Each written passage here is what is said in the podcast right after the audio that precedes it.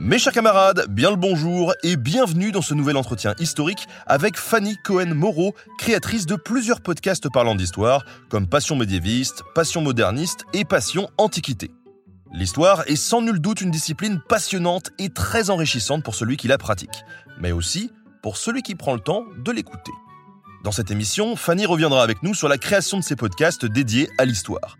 Comment fait-on pour parler correctement d'histoire, pour éviter les pièges, pour trouver des intervenants qui passionnent Quelle vision veut-elle transmettre à son public? À travers son expérience personnelle, c'est un exemple de ce qu'implique la médiation culturelle que nous vous proposons aujourd'hui. Et vous allez le voir, transmettre l'histoire, c'est aussi passionnant que de la faire. C'est parti pour ce nouvel entretien sur Nota Bene. Bonne écoute.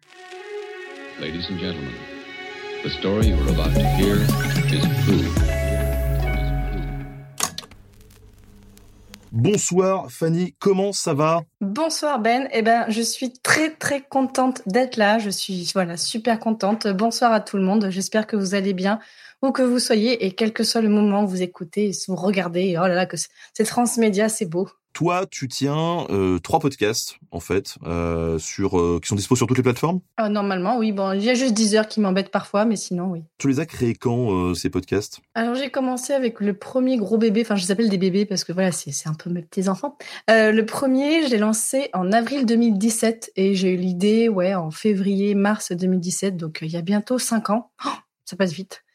Et euh, voilà. Et c'est. Est-ce que tu veux que je te raconte comment j'ai eu l'idée de ce podcast? Ah mais oui, oui, parce que ce soir, le, le but du jeu, ça va être TM de parler de ton boulot, les podcasts, mais aussi de la manière dont tu le mets euh, en place, tout ce dispositif, de la spécificité du podcast aussi par rapport à d'autres médias, comme euh, par exemple YouTube ou euh, Figaro Web ou la radio, voilà, c'est c'est différent.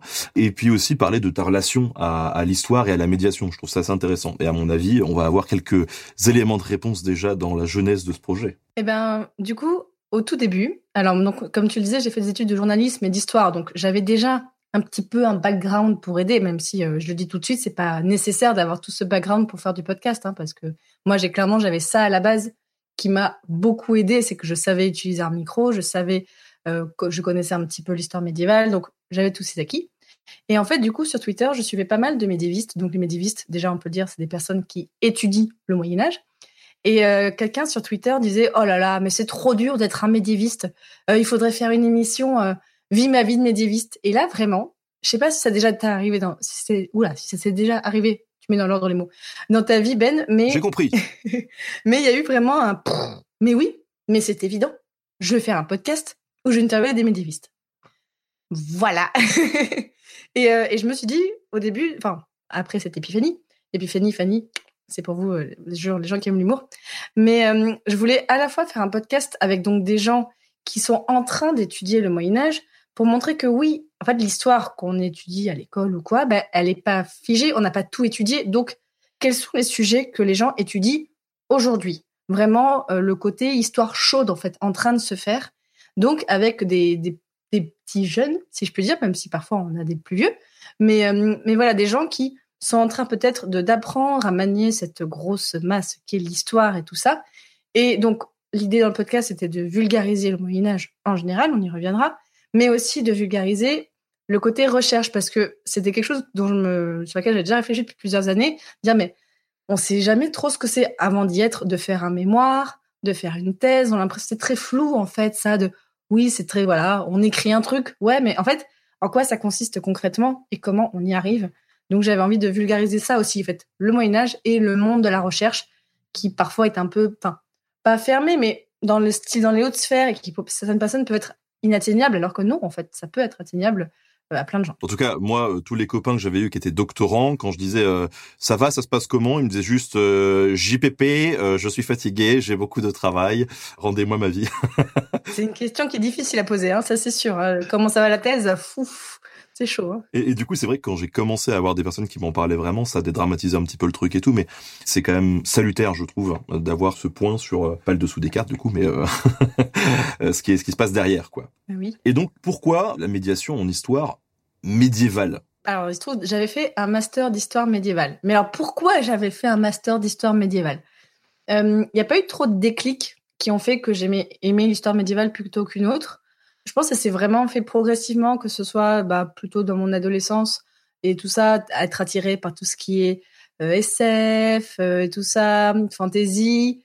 après, et quand j'ai commencé mes études d'histoire, en fait, je me rendais compte que le Moyen Âge, ce qui m'attirait le plus, parce que c'est ce qui avait en fait justement le plus flou.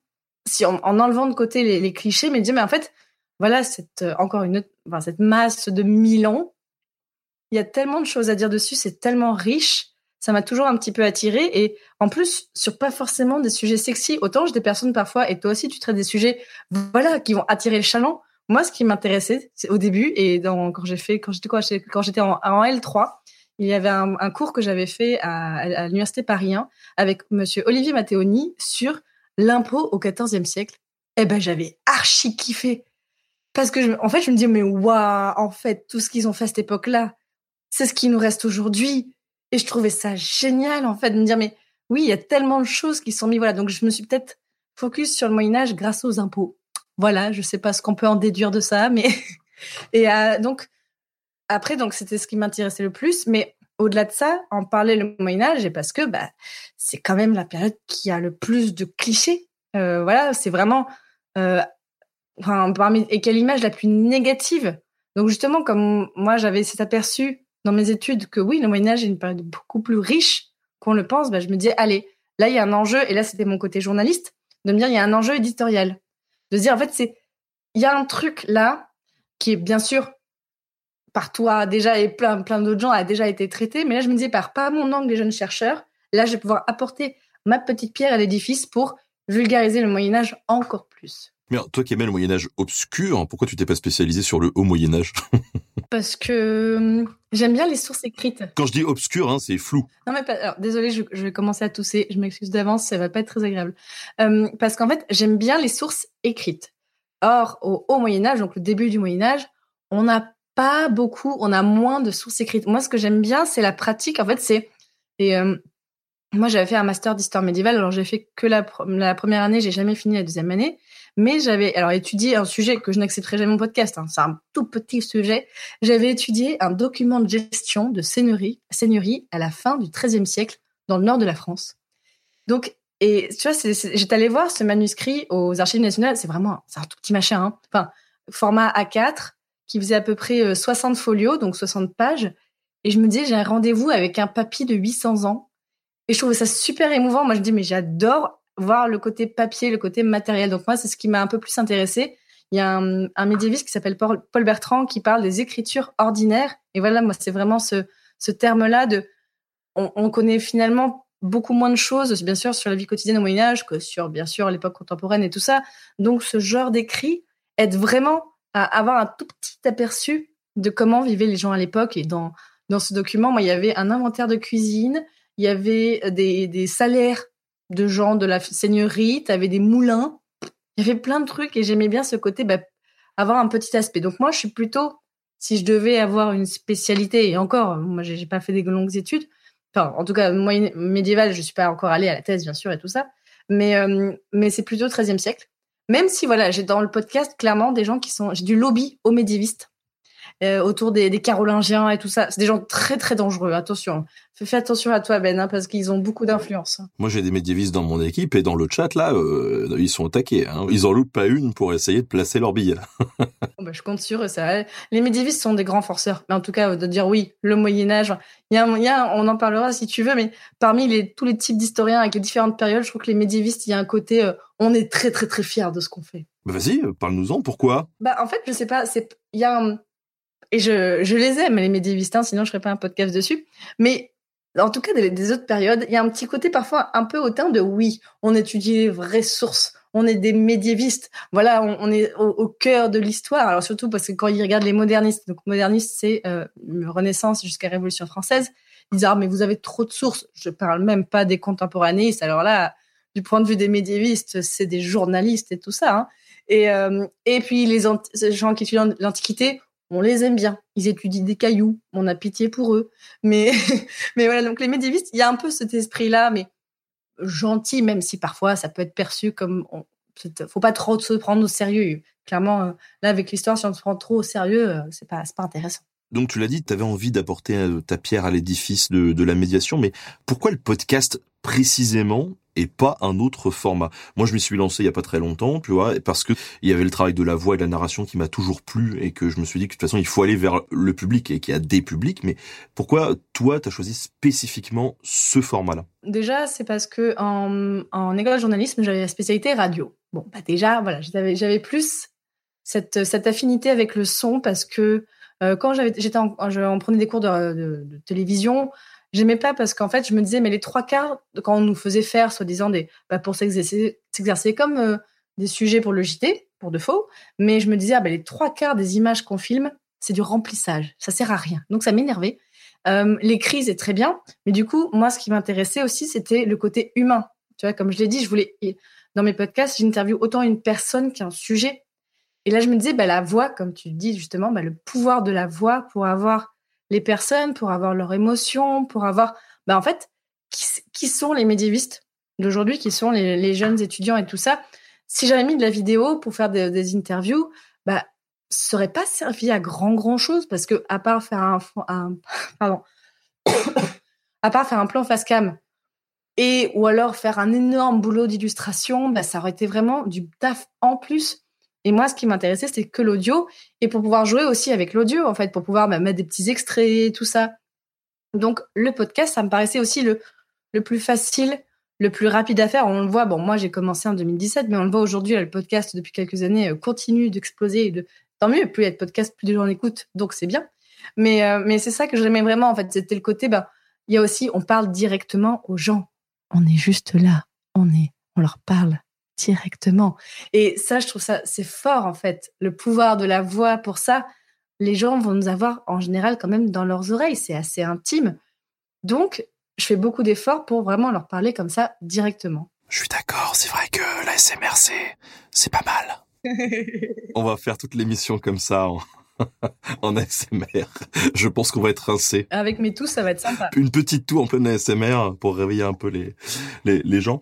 À qui tu voulais t'adresser hein, en faisant ces podcasts-là? Est-ce que tu avais déjà un public cible? C'est-à-dire, est-ce que tu veux plutôt t'adresser à des gens qui connaissent déjà l'histoire et qui veulent euh, aller un peu plus loin, à des étudiants, ou justement à des gens qui euh, sont totalement néophytes et qui pourraient rentrer dans un sujet euh, par une personne, justement? Alors moi, j'avais vraiment envie de m'adresser à tout le monde.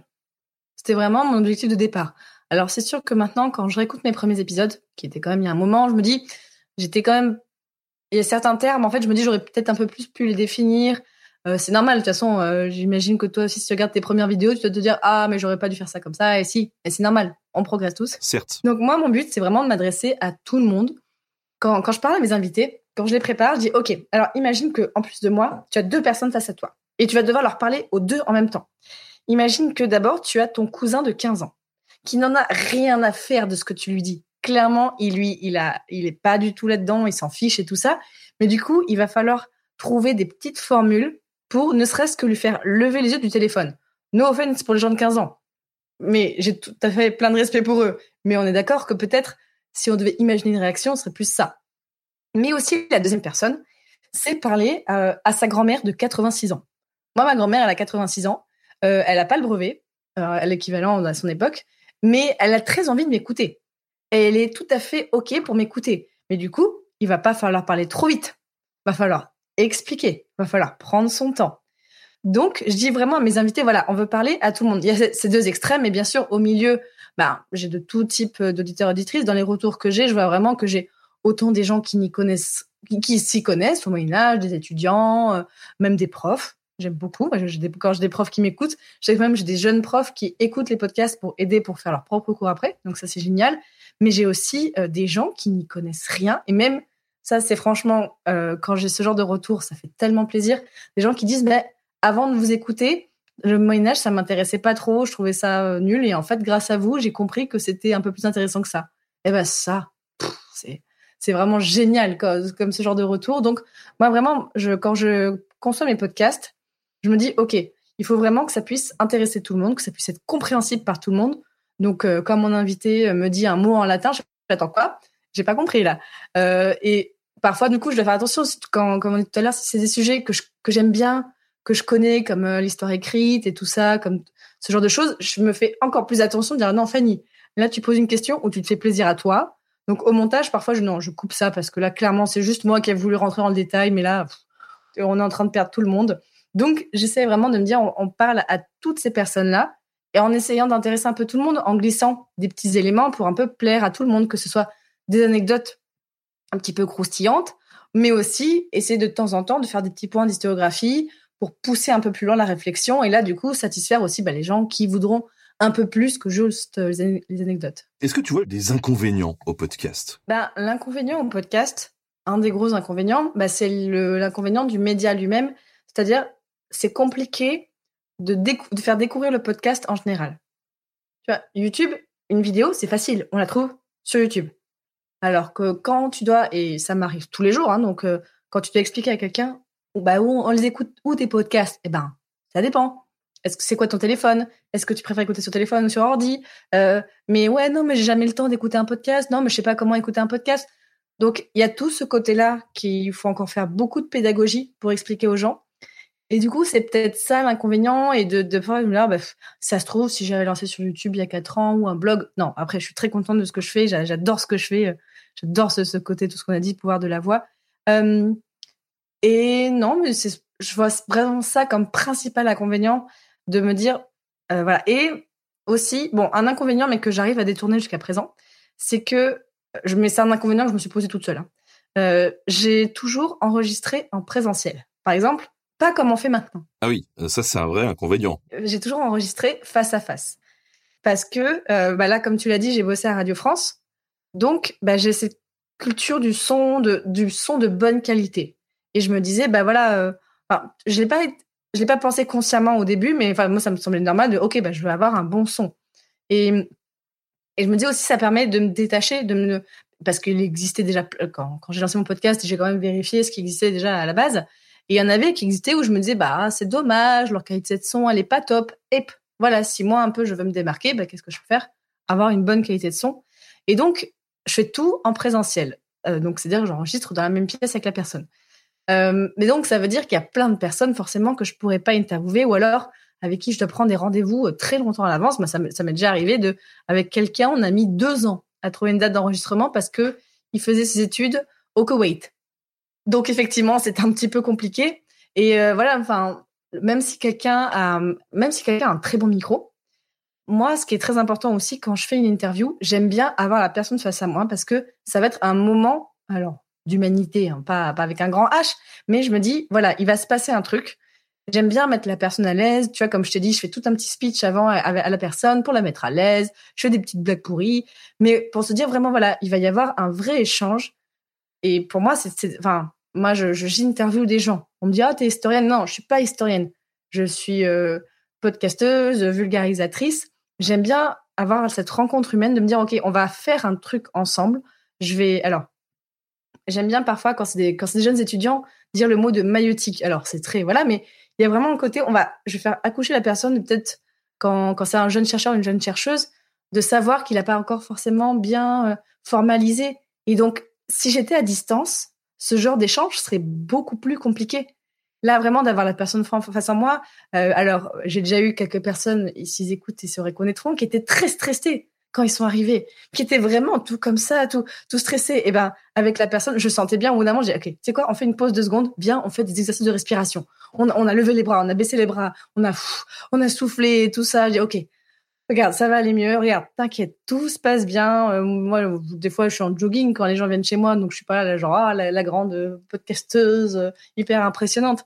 Donc, c'est vraiment pour ça important pour moi le contact humain comme ça. Et à distance, ça serait très compliqué. Donc, euh, bien sûr, tous les Québécois, tous les Canadiens, tous les Anglais, si un jour j'arrive à avoir assez d'argent pour venir au Canada, clairement, je vais enregistrer tous les médiévistes du Canada en, pendant mon séjour. Je me rattraperai, promis.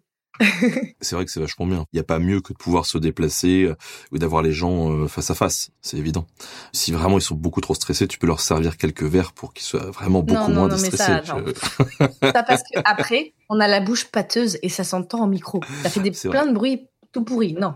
Donc de l'eau, de l'eau, de l'eau, de l'eau. Et alors, t'as pas de soucis justement de personnes qui disent ouais, mais moi j'aimerais bien, euh, tu vois, présenter euh, des sources, montrer à quoi ça ressemble, ce genre de choses, et, du coup via le podcast on peut pas vraiment euh, montrer? Non, j'ai jamais eu ce souci-là, mais du coup depuis quelques années maintenant j'ai mon site où du coup pour chaque épisode je fais un petit article où là, bah, euh, je conçois vraiment aussi le podcast comme un objet scientifique.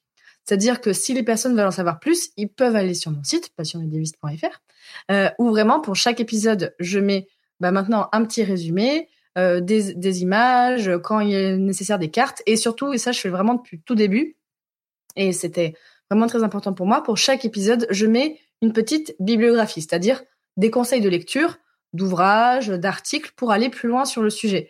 Et c'est pas et je demande à mes invités de me faire cette petite bibliographie, mais vraiment d'une dizaine de titres, hein, pas plus, pour là vraiment dire ok. Et bon, je ne veux, je veux, on fait pas du Wikipédia. Je ne, n'ai rien contre les personnes qui font du Wikipédia, mais là aussi c'était une façon de me démarquer, de me dire voilà, pour montrer que ce qu'on fait c'est sourcé, que là y a, on peut aussi utiliser le podcast comme un objet scientifique, comme euh, un je conçois vraiment mes épisodes comme des grandes introductions un sujet. Et donc, bah, pour mes invités, bah, quand on parle de quelque chose qui est plutôt visuel, bah, je dis, bah, on mettra sur le site le visuel. Donc, en plus, là, ça permet de renvoyer les gens vers le site. C'est très, très, très malin comme outil. mais voilà, non, mais jusqu'à présent, ça va. Bah, quand il y a des cartes, euh, bah, on, en parlera, mais dans le format Super Joute Royal, quand on parlait des généalogies des mérovingiens où c'est le bazar, là, je dis, bon, clairement, allez sur le site, regardez la généalogie pendant qu'on parle, parce que sinon, même nous, même nous, sans, on serait perdus faut savoir que euh, Karl, hein, ça fait maintenant deux ans et demi qu'il travaille avec moi, ou trois ans, je sais même plus, le, ça passe tellement vite le temps. Euh, sa première mission hein, au sein de Nota Bene, c'était justement d'adapter tous les scripts directement sur le site internet et de l'enrichir avec des illustrations et toute la biblio et en fait ce, ce que tu fais quoi. C'était un travail titanesque et euh, le truc c'est qu'il a passé dix mois dessus et en fait euh, le fait est qu'il n'y a pas tant de gens que ça qui allaient sur le, site web. Ça prenait énormément de ressources. Et du coup j'ai pris une décision de businessman je lui ai dit euh, c'est pas rentable. On arrête. Et du, coup du coup, on a tout viré. Donc, le, le pauvre, voilà, je soutiens voilà, c'est, euh, c'est... Mais c'est vrai que c'est, c'est hyper bien. Euh, dans cet esprit-là, il y avait aussi euh, Confession d'histoire sur YouTube qui mettait des liens vraiment géniaux sur son site où tu pouvais vraiment développer le, l'épisode. Il t'expliquait tous les petits jokes qu'il avait mis en disant ouais j'ai fait cette blague parce que en fait dans tel texte ça allait très très loin. Mais c'était vrai, c'était vraiment très très cool quoi. Allez voir les vidéos de Confession d'histoire, elles sont super. Ouais, Ouais, elles sont, elles sont vraiment bien, elles sont vraiment bien. Tu vois, parce que c'est vrai que moi, ce, problème de l'illustration, il, a pu se poser. Parfois, j'adapte des vidéos YouTube en podcast, et en fait, il y a certaines vidéos où je me dis, bah, celles-là, je vais pas les adapter parce qu'il y a vraiment trop d'analyses d'iconographie, de commentaires de texte, de choses comme ça, où c'est compliqué, quoi. Tu vois, parce qu'il faut pouvoir afficher le texte et tout, et euh... toi, t'arrives à t'en émanciper. Bah, en fait, vu que je n'y pense pas du tout, de base, je me dis, ok, il faut qu'on puisse tout comprendre par l'oral. Et euh, mais parfois, ça demande de réexpliquer certaines choses, de dire attends, de toute façon, voilà, je prépare en amont bien mes interviews pour dire ok, ben on va on va bien expliquer tel et tel terme ou tel truc. Donc en général, ça passe. Bon, il y a des épisodes parfois qui sont un peu plus complexes que d'autres, mais là du coup, les gens sont obligés de réécouter. Eh bien oui, il faut réécouter les épisodes.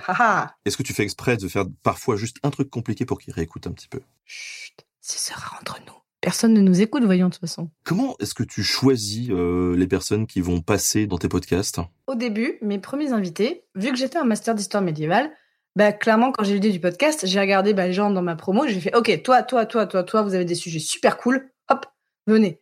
Donc c'est sûr qu'au début, mes premiers invités, ils venaient tous de l'université Paris Donc on m'a dit au début, oh, tu as que des Parisiens dans ton podcast. Oui, alors c'était des gens que je connaissais. Si j'avais été euh, à Tours, si j'avais été à Poitiers, j'aurais eu que des gens de Tours ou de Poitiers. Là, il se trouvait que j'habite à Paris. Donc voilà. Maintenant, j'ai la chance que je reçois énormément de propositions de sujets, c'est-à-dire environ une par semaine. Alors, si on parle des épisodes classiques de Passion médiéviste, et vu que j'en sors un par mois, bah, faites le calcul, j'en évite beaucoup. Maintenant, mes critères de sélection, c'est déjà, il faut que ce soit un sujet que j'ai pas traité dans le podcast. Parce que c'est alors même si maintenant tu vois là j'ai sorti un épisode sur la sexualité dans les familiaux j'avais déjà sorti avant un épisode sur les familiaux j'avais déjà sorti plusieurs épisodes sur la sexualité. Donc là je me dis maintenant le sujet sexualité et familiaux on va on va passer à l'autre chose pour l'instant. Mais euh, de toute façon quand je reçois un sujet la première chose à laquelle je pense c'est quel titre aura l'épisode avec ce sujet. Parce que le titre et voilà là podcast vidéo même combat c'est ce qui va donner envie aux gens de cliquer Bon, même s'il peut y avoir la vignette, mais le titre, c'est super important. Donc, je me dis, il faut que le sujet du podcast, voilà, parce que moi, mes, épisodes, c'est le, prénom de mon invité et le sujet. Donc, il faut que le, en quelques mots, ça puisse être compréhensible. Il faut parce que parfois sur les applications de podcast, on voit quoi? On voit rien, on voit très peu de caractères. Donc s'il n'y a pas les mots importants dès le début, et euh, donc là, parfois, il y a des sujets qui ne s'y prêtent pas. Il y a des sujets où effectivement, ça ne veut pas dire qu'ils sont pas intéressants. Euh, ça veut dire que, alors j'ai trouvé une formule très polie, mais qui euh, explique tout. Je dis, ben, malheureusement, votre sujet n'est pas adapté au format. Mais c'est vrai parce que parfois il y a des sujets qui sont très intéressants, mais clairement, que ce soit bah, justement pour ce que tu disais, parce qu'il faudra plus des choses visuelles, ou parce que bah, moi, mes épisodes durent à peu près 40 minutes. Mais clairement, c'est des sujets où il faut bien deux heures pour l'expliquer. Et voilà. Et de toute façon, si un sujet n'est pas résumable, encore une fois, pour mon format en quelques phrases, ben voilà, ça c'est déjà un critère. Euh, et donc, faut aussi un sujet que j'ai pas déjà traité. Et pour ça, en fait, je m'aide aussi de. Je cherche aussi des sujets. Alors là, j'ai mon super assistant euh, que j'ai depuis recruté depuis quelques semaines, Ilan, qui m'aide là-dessus parce que là, j'avais fait une. Alors, elle est perfectionnable clairement. J'avais fait une frise chronologique sur mon site avec tous les épisodes classés par thématique. Et du coup, je me suis bien rendu compte de OK, il y a des trous. Clairement, là, il y a des angles que j'ai pas traités euh, selon des, des, des, siècles. Clairement, le 11e siècle, j'ai pas beaucoup fait. Alors, je crois que depuis, ça va un peu mieux. Mais euh, donc là, je me suis dit OK, bah par exemple, là, euh, bon alors si des gens nous écoutent, je, alors on en a trouvé quelques-uns, mais quand même, j'aimerais bien traiter bah, le Saint-Empire romain germanique, donc l'équivalent de l'Allemagne au Moyen Âge en quelque sorte. Mais j'ai quasiment rien fait dessus, alors que c'était quand même oh, une bonne grosse puissance au Moyen Âge, quoi. J'ai quasiment rien fait dessus. Et pareil pour l'Angleterre. J'ai très, on en a parlé, mais euh, on en a parlé la semaine dernière, pas aujourd'hui, pardon, c'est très confusant. Mais euh, j'ai fait très peu d'épisodes sur l'Angleterre au Moyen Âge, alors que là aussi, il y a des choses à dire. Alors, mais là, je suis contente aussi parce que je vais traiter l'Espagne. Là, dans les prochains mois, ça va être beaucoup d'Espagne, d'Espagne, d'Espagne, donc euh, c'est chouette.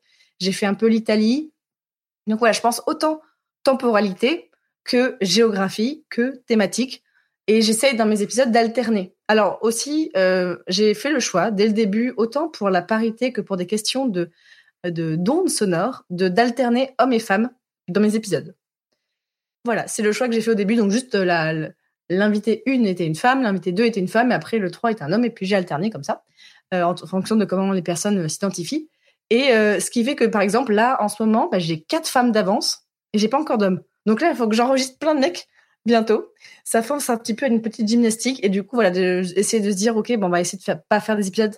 Là, bon, je beaucoup d'Espagne, il se trouve, mais j'essaie d'alterner avec voilà d'autres thématiques entre temps, de voir, bah, par exemple, là, je vais avoir, je suis très contente parce que bah, justement des profs de collège me disait ah ben il y a l'agriculture au Moyen Âge dont on parle beaucoup mais vous n'avez pas fait d'épisode là-dessus donc là j'ai trouvé quelqu'un pour parler des moulins au Moyen Âge je suis super contente euh, voilà c'est un, sujet qui va peut-être pouvoir euh, aider aussi donc là en plus ça va être autour de Paris ce sujet là mais euh, mais en fait voilà j'essaie de pas me laisser totalement sous le flot de bah, des sujets que je reçois et de, là depuis un certain temps de me dire ok on va aussi faire des choix un peu plus et de ne pas juste me reposer sur tout ce que je reçois parce que et aussi aller dénicher les gens. Donc là, euh, mon site préféré, bon, alors je suis désolée, c'est une phrase que je dis souvent, mais parce que c'est vrai, tu vois, il y a des gens, leur site préféré c'est Pornhub, moi c'est thèse.fr.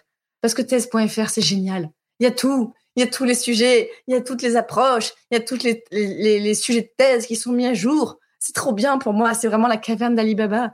Donc euh, j'aime beaucoup thèse.fr. En plus, ce site est plutôt bien fait. Pour un truc universitaire, je trouve qu'on peut le souligner. Et euh, voilà, je cherche un petit peu comme ça, même s'il m'arrive, voilà, un petit peu là, je me dis, euh, là, je cherche des gens sur le Japon médiéval. Je pense que je vais clairement partir en quête dans les labos d'histoire médiévale de France et de Navarre. Je t'ai dit, Julien Pelletier, la dernière fois. Je. Oui, voilà, il faut que j'aille voir Julien Pelletier. oui, donc c'est vraiment très transversal sur, sur les sujets. Je me dis que tu interviews des jeunes chercheurs. Ça dure combien de temps déjà? Environ une quarantaine de minutes. C'est minimum 30-35 et parfois je vais jusqu'à 50 minutes quand vraiment je me dis, allez, là, c'est bien. C'est ça, là, aussi, la magie du podcast. On fait ce qu'on veut en termes de durée. En vidéo aussi, mais voilà, c'est pas mal là. Justement, alors, si on regarde un peu ton format, euh, rien qu'avec Passion médiéviste, tu as eu plus de 50 invités ça fait beaucoup. Si ces 50 personnes, c'était des jeunes chercheurs et chercheuses, j'imagine que depuis, euh, certains sont plus jeunes chercheurs. Mais euh, voilà, enfin, est-ce que tu as gardé le contact? Est-ce que, euh, est-ce que tu as vu ça a débouché sur quoi après? Est-ce que tu, tu prends des nouvelles? Ah bah écoute, moi j'essaye. Alors pas de tout le monde, hein, malheureusement, mais tu vois, je dis toujours, c'est mes invités. Comme on a dit, mais, moi j'ai un rapport très affectueux aux gens et tout ça. Quand j'aime bien quelqu'un, alors là c'est c'est faut faut faut pas être méchant avec moi, sinon vraiment je peux être très très méchante, mais sinon je suis plutôt gentille en général. Et euh, vraiment j'essaie. Il y, a vraiment certains de mes invités qui depuis sont devenus des amis, voire euh, vraiment amis très proches. Et euh, et j'essaie vraiment de souvent prendre leur contact. Bah, il y en avait une notamment qui devait faire sa thèse justement au Japon, mais bam, Covid, donc elle a pas pu y aller. Donc j'avais envoyé un petit mail pour savoir justement comment elle allait.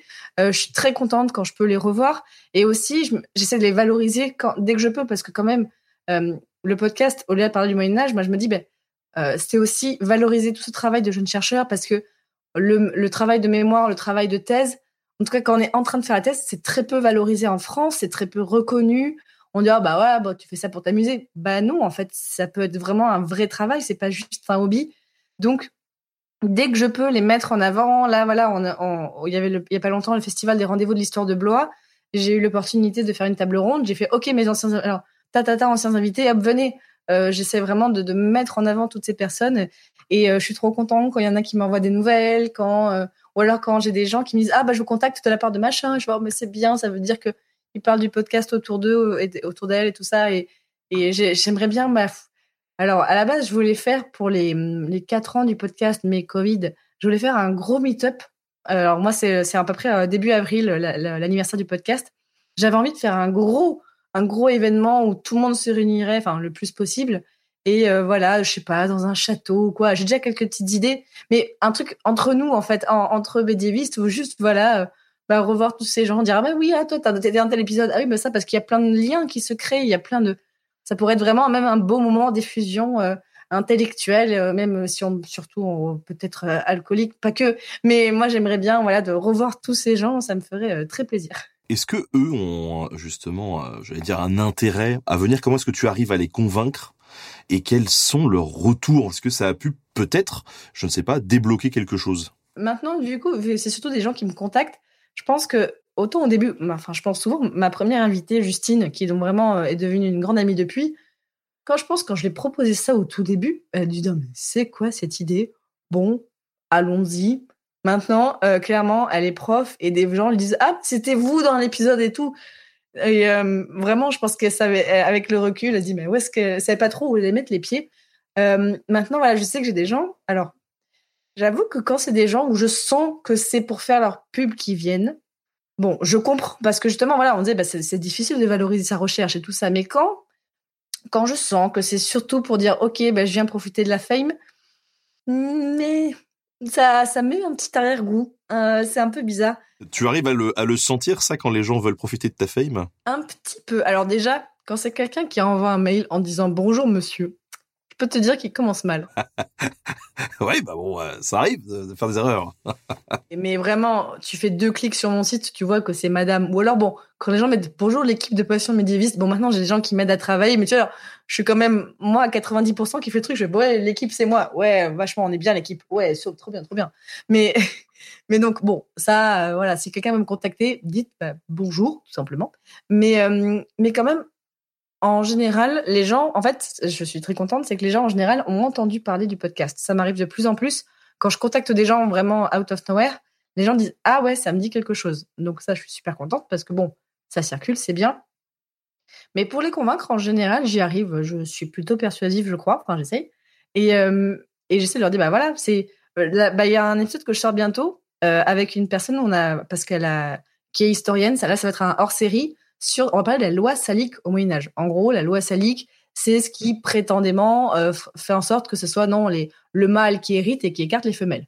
Bref, vous entendrez. Et en fait, bah, mon invité me dit bah je sais pas, alors qu'elle a fait donc sa thèse de HDR dessus, donc ça c'est une, thèse particulière qui permet après de pouvoir euh, diriger des mémoires ou des thèses, en gros. Et, euh, et elle me disait bon, je sais pas si j'ai vraiment des choses à dire. vous avez fait des recherches dessus? Je vous assure que oui. Donc là, il y a aussi peut-être parfois à rassurer les personnes, mais oui, ce que vous faites est intéressant et pour être intéressant pour le grand public. Donc euh, bon, voilà, même s'il y a des gens, est-ce que j'ai eu des refus? Je ne sais pas, ou alors je les ai oubliés. Mais quand même, en général, les gens me disent oui.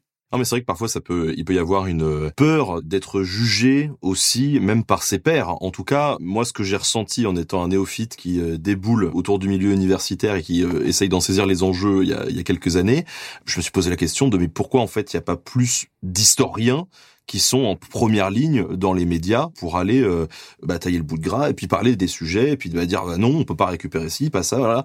Et en fait j'ai eu deux réponses qui ont été apportées. La première c'est qu'on les invite pas donc ça, c'est des choix édito des chaînes ou des médias.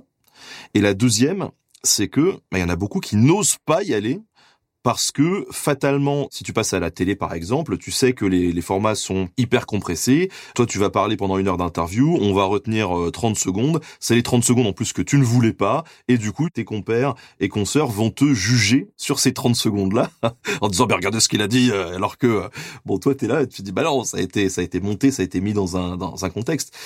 Voilà, qu'est-ce que tu as peut-être à dire là-dessus? Est-ce que tu comprends cette, euh, cette peur aussi d'être jugé quoi? Je peux comprendre totalement. J'ai ça parfois quand j'ai des gens euh, un petit peu jeunes et qui me disent bah là, enfin par exemple quelqu'un, ça m'arrive parfois, ça m'arrivait quelquefois de contacter quelqu'un qui était un peu au début de sa thèse qui m'a dit bah là peut-être je préfère attendre un an ou deux d'être un peu plus dans mon sujet. Donc là je comprends tout à fait, mais euh, mais après c'est vrai que comme bah quand on est à l'université, ben, on n'est pas formé à autre chose qu'à de la recherche. Euh, maintenant, ce qui est bien, il y a de plus en plus de, de, de mémoire, enfin de, de master où on apprend à vulgariser et tout ça, mais c'est pas évident.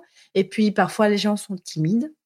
Euh, mais mais c'est vrai que de d'essayer de leur dire maintenant en fait voilà de toute façon les gens peuvent écouter les épisodes ils se rendent bien compte que on laisse le temps je me laisse je laisse le temps aux invités même si bien sûr on peut pas parler de tout parce que j'essaie de faire un épisode quand même un peu digeste à écouter pour pas que ça fasse des heures non plus, même si j'ai quelques épisodes qui sont très longs.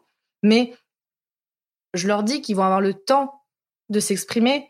Et aussi, voilà, je pense que que ce soit seulement de l'audio, ça rassure aussi de se dire, bah, ça va juste être la voix. Ça va pas être, même si je les prends en photo après, mais ça va pas être leur image qui va être trouvable sur Internet, en vidéo pendant des, des centaines, enfin, pendant très longtemps. Et donc, peut-être ça aussi, ça rassure écoute, le flux de longue, de une longue vie pour devant lui. Mais voilà, je pense que ça rassure aussi de dire c'est que de l'audio, euh, c'est plus confidentiel peut-être, mais euh, mais voilà, même si euh, je pense que je pense que de plus en plus les personnes comprennent que c'est aussi intéressant pour eux de faire connaître leurs recherches parce que là, bon, pour les personnes qui veulent, même si voilà, même on a dit, j'ai dit tout à l'heure que les gens qui venaient trop intéressés, ça ne m'intéresse, pas, ça me refroidissait un petit peu. Mais je peux comprendre aussi que voilà, c'est tellement compliqué le milieu de l'université aujourd'hui, d'avoir des postes, c'est vraiment, c'est voilà, si on veut commencer à parler d'éducation nationale, ça va être compliqué, mais et du monde de la, de, du ministère de la recherche, mais il y a de moins en moins de postes, il y a de moins en moins de places, euh, il y a moins et c'est très compliqué. Donc je peux comprendre que quelqu'un se dise, bah, toutes les opportunités qu'on a de faire connaître ses recherches, bah, on les saisit. Ça, oui, ben voilà, il faut les saisir aussi. Euh, et la vulgarisation, bien sûr, ça passe par là aussi. On va y revenir à la vulgarisation, mais euh, petit aparté, il y a quand même pas mal de gens dans le chat qui connaissent euh, un peu ton, ton boulot. Il y a aussi des invités euh, que tu as reçus. On a par exemple euh, Ezekielos qui nous dit « Une amie m'a contacté pour postuler et j'ai contacté Fanny sur le Palais des Papes. J'avais peur, je doutais de l'intérêt de mon intervention. Au final, ça m'a donné confiance et j'ai pris du plaisir à vulgariser le sujet. » Voilà, c'est beau. Bah, je, je te dis coucou David, mais oui, c'était vraiment, je, je savais qu'il était très stressé. Il avait préparé plein plein de papiers et vraiment David, avec le recul, ça, ça m'a amusé, mais vraiment ne le prends pas méchamment. Mais c'était super mignon comment il avait préparé toutes ses feuilles et tout ça et que en fait au moment où je lui dis viens, viens, on enlève les feuilles et qu'il a commencé à se détendre en fait. Et euh, là voilà ce qu'on disait tout à l'heure de mon travail de mettre à l'aise les gens. Bah là je suis super contente en fait que d'avoir fait cette rencontre avec lui. L'épisode est super et, euh, et voilà je et vraiment, il faut, faut, faut qu'il soit encore plus connu dans son travail et tout ça. Mais voilà, là, moi, j'aime bien. Mais je te dis, moi, je suis une sentimentale. Alors, dès que j'ai des messages comme ça, oh, ça, me, ça me met un petit peu la larme à l'œil et tout ça. Et alors, est-ce que justement, tu as des échos, des retours du monde universitaire par rapport à, ton travail? Euh, J'en ai. Pas énormément, mais en même temps, voilà. Mais je sais que bah, quand, quand je contacte des gens qui disent, ah, j'en ai entendu parler, donc je me dis, OK, déjà, ça circule. Euh, j'ai des profs qui, je sais, aiment bien, notamment, bah, je, je sais pas s'il regarde, je pense pas, mais il y a un professeur à Poitiers qui s'appelle Martin Aurel qui, euh, il y a quelques années, de façon adorable, m'a dit bah, J'adore votre podcast. Voici la liste de tous les étudiants que j'ai eu en master et en doctorat ces quatre dernières années. Si là vous intéresse, dites-moi, je vous donne son contact. Ah ben là, c'était génial. Là, il m'a fait gagner tellement de temps. Enfin, c'était super. Et là, je me dis, OK, il y a une vraie reconnaissance de, de quelqu'un qui dit, bah, OK, votre podcast est bien, ça mérite que mes étudiants y passent. Je, l'ai vraiment. Et un jour, il faudrait que je j'aille à Poitiers. Enfin, avec le Covid et tout ça, c'était compliqué, mais j'aimerais bien. Mais, euh, les retours comme ça. Et puis, euh, j'ai été invitée dans des colloques. J'ai été invitée, là, je suis invitée vendredi à, à une conférence à l'INHA, donc Institut national de l'histoire de l'art. Bah, ça fait plaisir. Là, ce genre de, enfin, ce genre de reconnaissance. Là, j'ai été invitée à l'université d'Angers.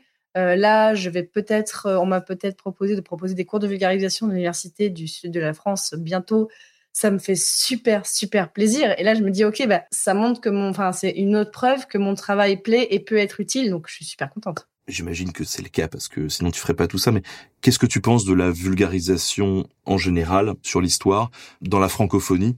Est-ce que tu penses que euh, la vulgarisation autour de l'histoire, elle est plutôt de bonne qualité? Est-ce que tu trouves que la réception est plutôt bonne? Ou est-ce que tu trouves justement qu'il y a encore peut-être trop de, de travers? Ou même peut-être qu'il y a, je sais pas, une guerre qui, qui se joue?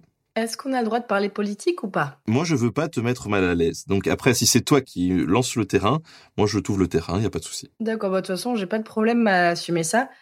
Euh, j'ai parfois des problèmes. Alors, en quand même, en général, euh, les gens sont très intéressés par l'histoire en France, dans la francophonie en général.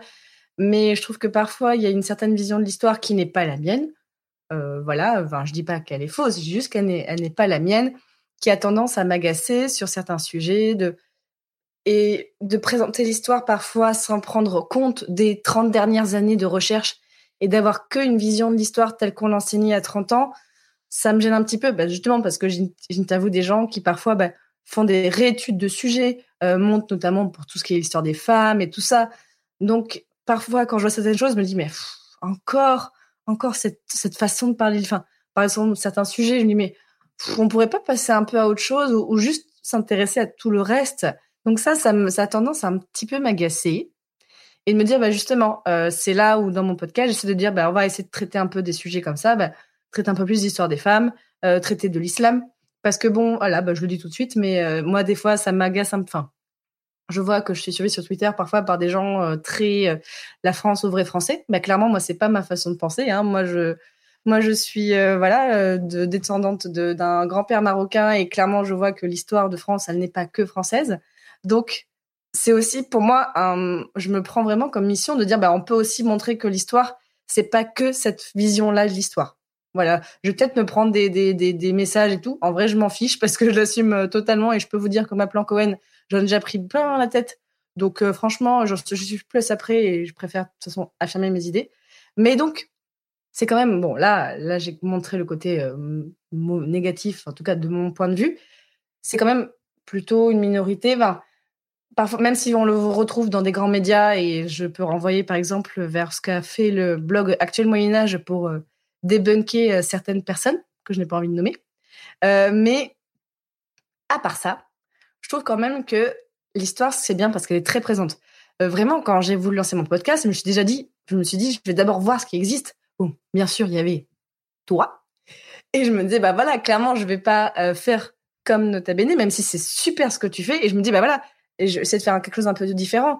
Et c'est pour ça que je me suis dit, je vais interviewer des gens parce que c'est ce que j'aimais faire, interviewer. Et faire du récit, bah là, je me dis, il y a déjà plein de gens qui le font super bien, que ce soit toi, que ce soit les revues de l'histoire, euh, plein, les revues du monde, pardon. Euh, il y a plein, plein de chaînes, de, de, podcasts, de blogs.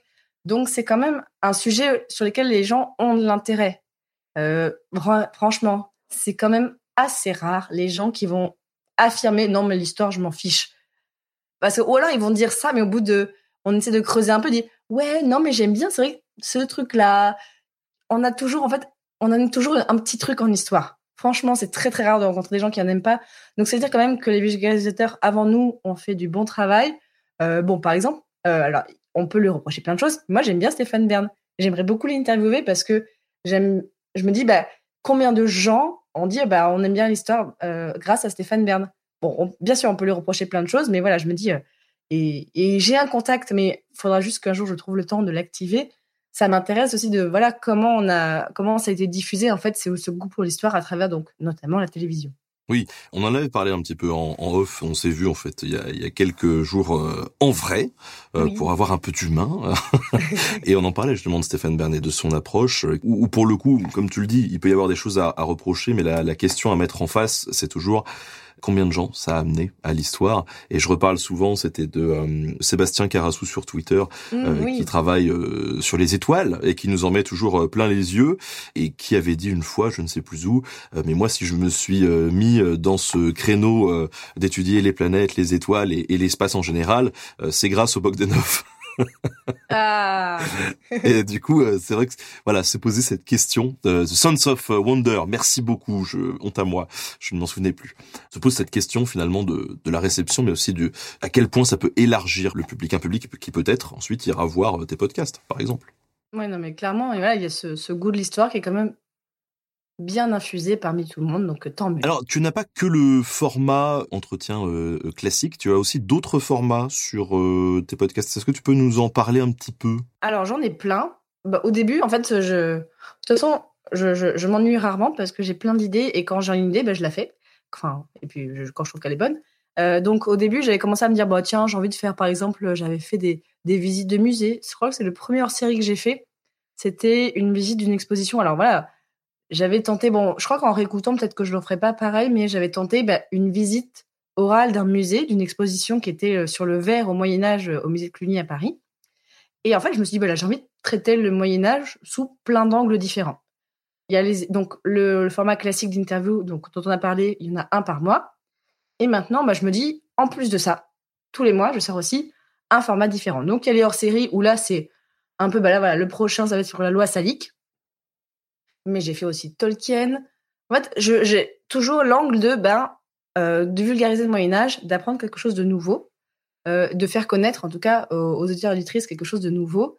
J'ai donc ce format-là, j'ai le format rencontre, où là, je rencontre des gens qui, par leur métier euh, particulier, transmettent le goût pour le Moyen-Âge. Que ce soit, donc, j'ai déjà eu un maître verrier, donc, qui restaurait des, vitraux au Moyen-Âge, une, une conservatrice de bibliothèque. Voilà. Euh, j'avais fait un format euh, vide médiévaux en collaboration justement avec le blog Actuel Moyen Âge, avec des petites biographies de personnalités peu ou mal connues du Moyen Âge. Euh, Qu'est-ce que j'ai fait d'autre? Actuel Moyen Âge qu'on salue hein, d'ailleurs euh, pour leur, leur, super boulot aussi. Hein. Ah mais ils font des livres, ils font des tweets, ils font des threads. Allez les voir. Et je j'ai aussi je, je fais euh, donc le format hors les murs dont on parlait tout à l'heure sur le Palais des Papes à Avignon. Ça c'est mon c'est ce que je préfère faire c'est euh, où je là je vais du coup faire des, vraiment des visites en extérieur dans un lieu où l'histoire médiévale est encore présente avec un ou plusieurs invités comme un peu fil rouge. Et tout là je travaille beaucoup sur l'immersion sonore pour dire bah voilà où est-ce qu'on va être pour euh, encore une fois bah, montrer que oui il n'y a pas que dans les livres il n'y a pas que dans la diversité où l'histoire est présente elle est partout. Euh, j'avais fait en, janvier dernier une série sur Notre-Dame de Paris parce que alors ça avait été bah, forcément il y avait eu l'incendie et je me suis dit que j'avais envie de d'interviewer des gens qui avaient un lien humain. On revient toujours à l'humain euh, avec Notre-Dame de Paris. Donc j'ai fait toute une, j'en ai fait beaucoup trop, mais j'avais très envie euh, de faire voilà une série de 8 ou 9, j'ai plus épisodes sur Notre-Dame de Paris avec euh, quelqu'un qui a travaillé, enfin qui était chef de chœur, quelqu'un qui a travaillé, enfin j'ai un aussi fil rouge qui faisait une thèse dessus, quelqu'un qui travaillait, qui avait été régisteur. Et j'ai aussi donc à part ça aussi le format Super Joute Royal. Ah. Ah, super jeu de Royal. Alors, ça a été euh, l'idée euh, de se dire, bah, on n'arrêtait pas avec des amis, donc euh, notamment quelques-uns de mes anciens invités du podcast, de oh, de quand on, buvait des verres, alcoolisés ou non, de balancer des fions sur les rois de France, de dire oh, bah tu suis là de toute façon, tintin, tintin, Et un jour, on se dit mais on pourquoi on n'enregistrerait pas ça? Et sachant que je me suis inspirée d'un autre podcast un podcast s'appelle Super Ciné Battle qui euh, classe les films. Et un jour, ils ont fait un épisode hors série où ils ont classé les présidents de la Ve République, ce qui était très très rigolo. Et je me suis dit, j'ai envie de faire ça avec les rois de France. Donc j'ai d'abord demandé, euh, bien sûr, euh, à un des, créateurs du podcast, Daniel Andrieff, si ça, il était d'accord. Il m'a dit, bah vas-y, go. Et donc là, voilà, je me suis lancée dans Super Joute Royal avec trois de mes anciens invités. Et donc de temps en temps, il y en a un qui peut pas, donc un autre le remplace un une autre. Donc l'idée de Super Royal, c'est de classer les rois de Flandre, les rois de Flandre, les rois peut-être de Flandre un jour, les contes de Flandre, euh, les rois de France du plus utile au plus boulet, en leur donnant des points, euh, comme à Poudlard ou comme dans la série The Good Place, et en fonction de leurs bonnes ou mauvaises actions, et jugés par nous en toute mauvaise foi, euh, mais avec des vrais arguments historiographiques. Bon, enfin, parfois, j'ai juste, j'ai déjà donné des points parce que juste, je trouvais son nom sympa, clairement. Et moi, je me fais un peu la, juge au milieu de, j'ai mes jouteurs autour de moi qui donnent les arguments. Et qu'est-ce qu'on, enfin, et voilà, comme il y a le côté mauvaise foi, le côté point et tout, euh, et parce que après, j'avais fait clairement mon casting, hein, j'avais pas choisi mes mes invités là, mes jouteurs euh, au hasard. J'avais pris voilà des des gens qui étaient ok pour le côté un peu, allez, on va se marrer sur les rois de France, on est au taquet. Et là, franchement, bah, c'est le format sur lequel euh, j'ai le plus de retours. Les gens adorent bah, parce que on fait des blagues. Toi-même, tu sais, faire des blagues sur l'histoire, ça marche bien. Donc, euh, donc euh, là, enfin, et puis, puis surtout, voilà, on a commencé siècle par siècle. On a commencé avec les Mérovingiens, avec des gens dont vous n'avez jamais entendu parler, mais moi non plus. Les Clodomir, les, je sais pas, les, les, les Childéric et tout ça, les Childpéric. Mais c'était génial, en fait. C'est ces premiers épisodes, on s'est bien marré. Mais, et là, du coup, on arrive, on arrive dans le moins drôle. On arrive à la fin du Moyen-Âge. Il y a trop de guerres, il y a trop de sources. Mais c'est quand même un, format que j'adore faire. Et, euh, pour le prochain épisode, je sais pas encore quand est-ce qu'il sortira. Il faut que, tu vois, quand, je dois réunir ces gens, c'est, c'est, c'est pire qu'Avengers, tu vois. Pour réunir les jouteurs de Super Joute Royale, parce que j'en ai aux quatre coins de la France, dire, OK, vous êtes dispo quand? Ou, enfin, souvent, c'est, chez moi qu'on enregistre. OK, attends, on a fixé des rendez-vous des mois à l'avance. Donc là, on a fait la première partie du 14e siècle qui est sortie en septembre. Clairement, je n'ai aucune idée de quand sort la deuxième partie. Euh, si vous le savez, dites-le moi, hein, parce que moi, je sais pas encore, euh, parce que j'en ai un peu partout des invités. Here's a cool fact a crocodile can't stick out its tongue. Another cool fact you can get short term health insurance for a month or just under a year in some states. United Healthcare short term insurance plans are designed for people who are between jobs, coming off their parents' plan, or turning a side hustle into a full time gig. Underwritten by Golden Rule Insurance Company, they offer flexible, budget friendly coverage with access to a nationwide network of doctors and hospitals. Get more cool facts about United Healthcare short term plans at uh1.com. Le truc qui est compliqué en plus avec ce genre de format, c'est qu'il faut trouver des profils qui s'y connaissent quand même vachement parce que mine de rien pour pouvoir jouer et faire de l'humour autour de ça, faut avoir le background quand même. Bah, ils font des recherches, hein. Ils font Parce que je peux te dire que les Mérovingiens, j'ai trouvé personne de spécialiste des Mérovingiens. Il y en a peut-être, hein. Mais là, clairement, on était tous, ok, on n'y comprend rien. Enfin, ils avaient, voilà, euh, on, f- on fait pas du Wikipédia. Juste parfois, je me base sur Wikipédia pour justement, on va voir qu'est-ce qu'on sait sur tel roi de base et qu'est-ce qu'on peut critiquer de la façon dont c'est présenté. Par exemple, on a mis une raclée à Saint-Louis. Mais alors, Saint-Louis, on l'a, mais parce que, parce que, en fait, ils me l'ont dit après, là, mes jouteurs, ils s'étaient mis comme challenge, justement, en fait, de, de montrer, et je vais, je vais peut-être en choquer certains, hein, mais montrer le côté tocard de Saint-Louis. Il avait plein d'autres côtés, mais en fait, montrer à quel point il a foiré tellement de choses. Donc, pardon, voilà, je vais peut-être en choquer certains, mais, mais voilà, c'est l'esprit. C'est l'esprit de Super Joute Royale. Je sais plus, j'avais un auditeur qui m'a dit, mais en fait, quand on écoute Super Joute Royale, c'est comme si on écoutait, on écoutait une émission qui parle du Barça contre le Real, euh, ou de voilà, c'est pour dire, on peut en parler des rois de France comme un sujet de pop culture, sans se prendre la tête et en riant un petit peu quand même. Est-ce que tu dirais que Charles VIII est bas du front? Ah, on l'a pas encore traité. Non mais voilà, mais clairement, Oh. tout, le monde- tout le monde l'attend. Mais il y en a un autre. Il y en avait un autre de roi de France. Ben voilà, je te donne la blague. Bah voilà, non mais, oh bah clairement, mais, mais, mais- mes jouteurs, ils préparent leurs blagues à l'avance maintenant. Ils ont compris que, et puis c'est celui qui arrive à me faire le plus rire souvent, c'est celui que, parce qu'ils sont un peu aux enchères. Non mais non, mais non, on va lui mettre plus 10 pour ça, ou moins 20 pour ça.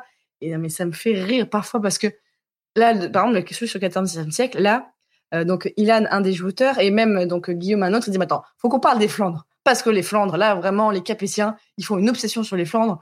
Et là, je pense que, tu vois, ce, ce sujet-là, j'avais, enfin, j'avais jamais entendu parler de comment les Capétiens faisaient que se, se mettre mal avec les Flandres. Mais du coup, c'est drôle parce qu'ils se font clairement mais bolosser. À chaque fois, c'est un échec. Et c'était tellement drôle d'entendre voilà cette petite partie de l'histoire parce qu'on peut pas parler de tout, c'est sûr. Donc je trouve ça encore plus drôle quand parfois on se concentre sur des tout petits détails et qui me et qui me dit ok bon allez on va mettre plus 10 pour ça ou moins 10 pour ça parce que clairement là là ils sont trop ridiculisés. Mais on donne des points positifs hein, parfois quand même. En tête, actuellement, on a Charlemagne. Oh. Mais parce que, tu vois, le lobby au médiéviste dont je te parlais. Celui qui se dépêche toujours très vite. C'est mais voilà, mais non, mais Charlemagne, voilà, bah Charlemagne, il a fait tellement de trucs. Avec le recul, je pense qu'on a mis trop de points.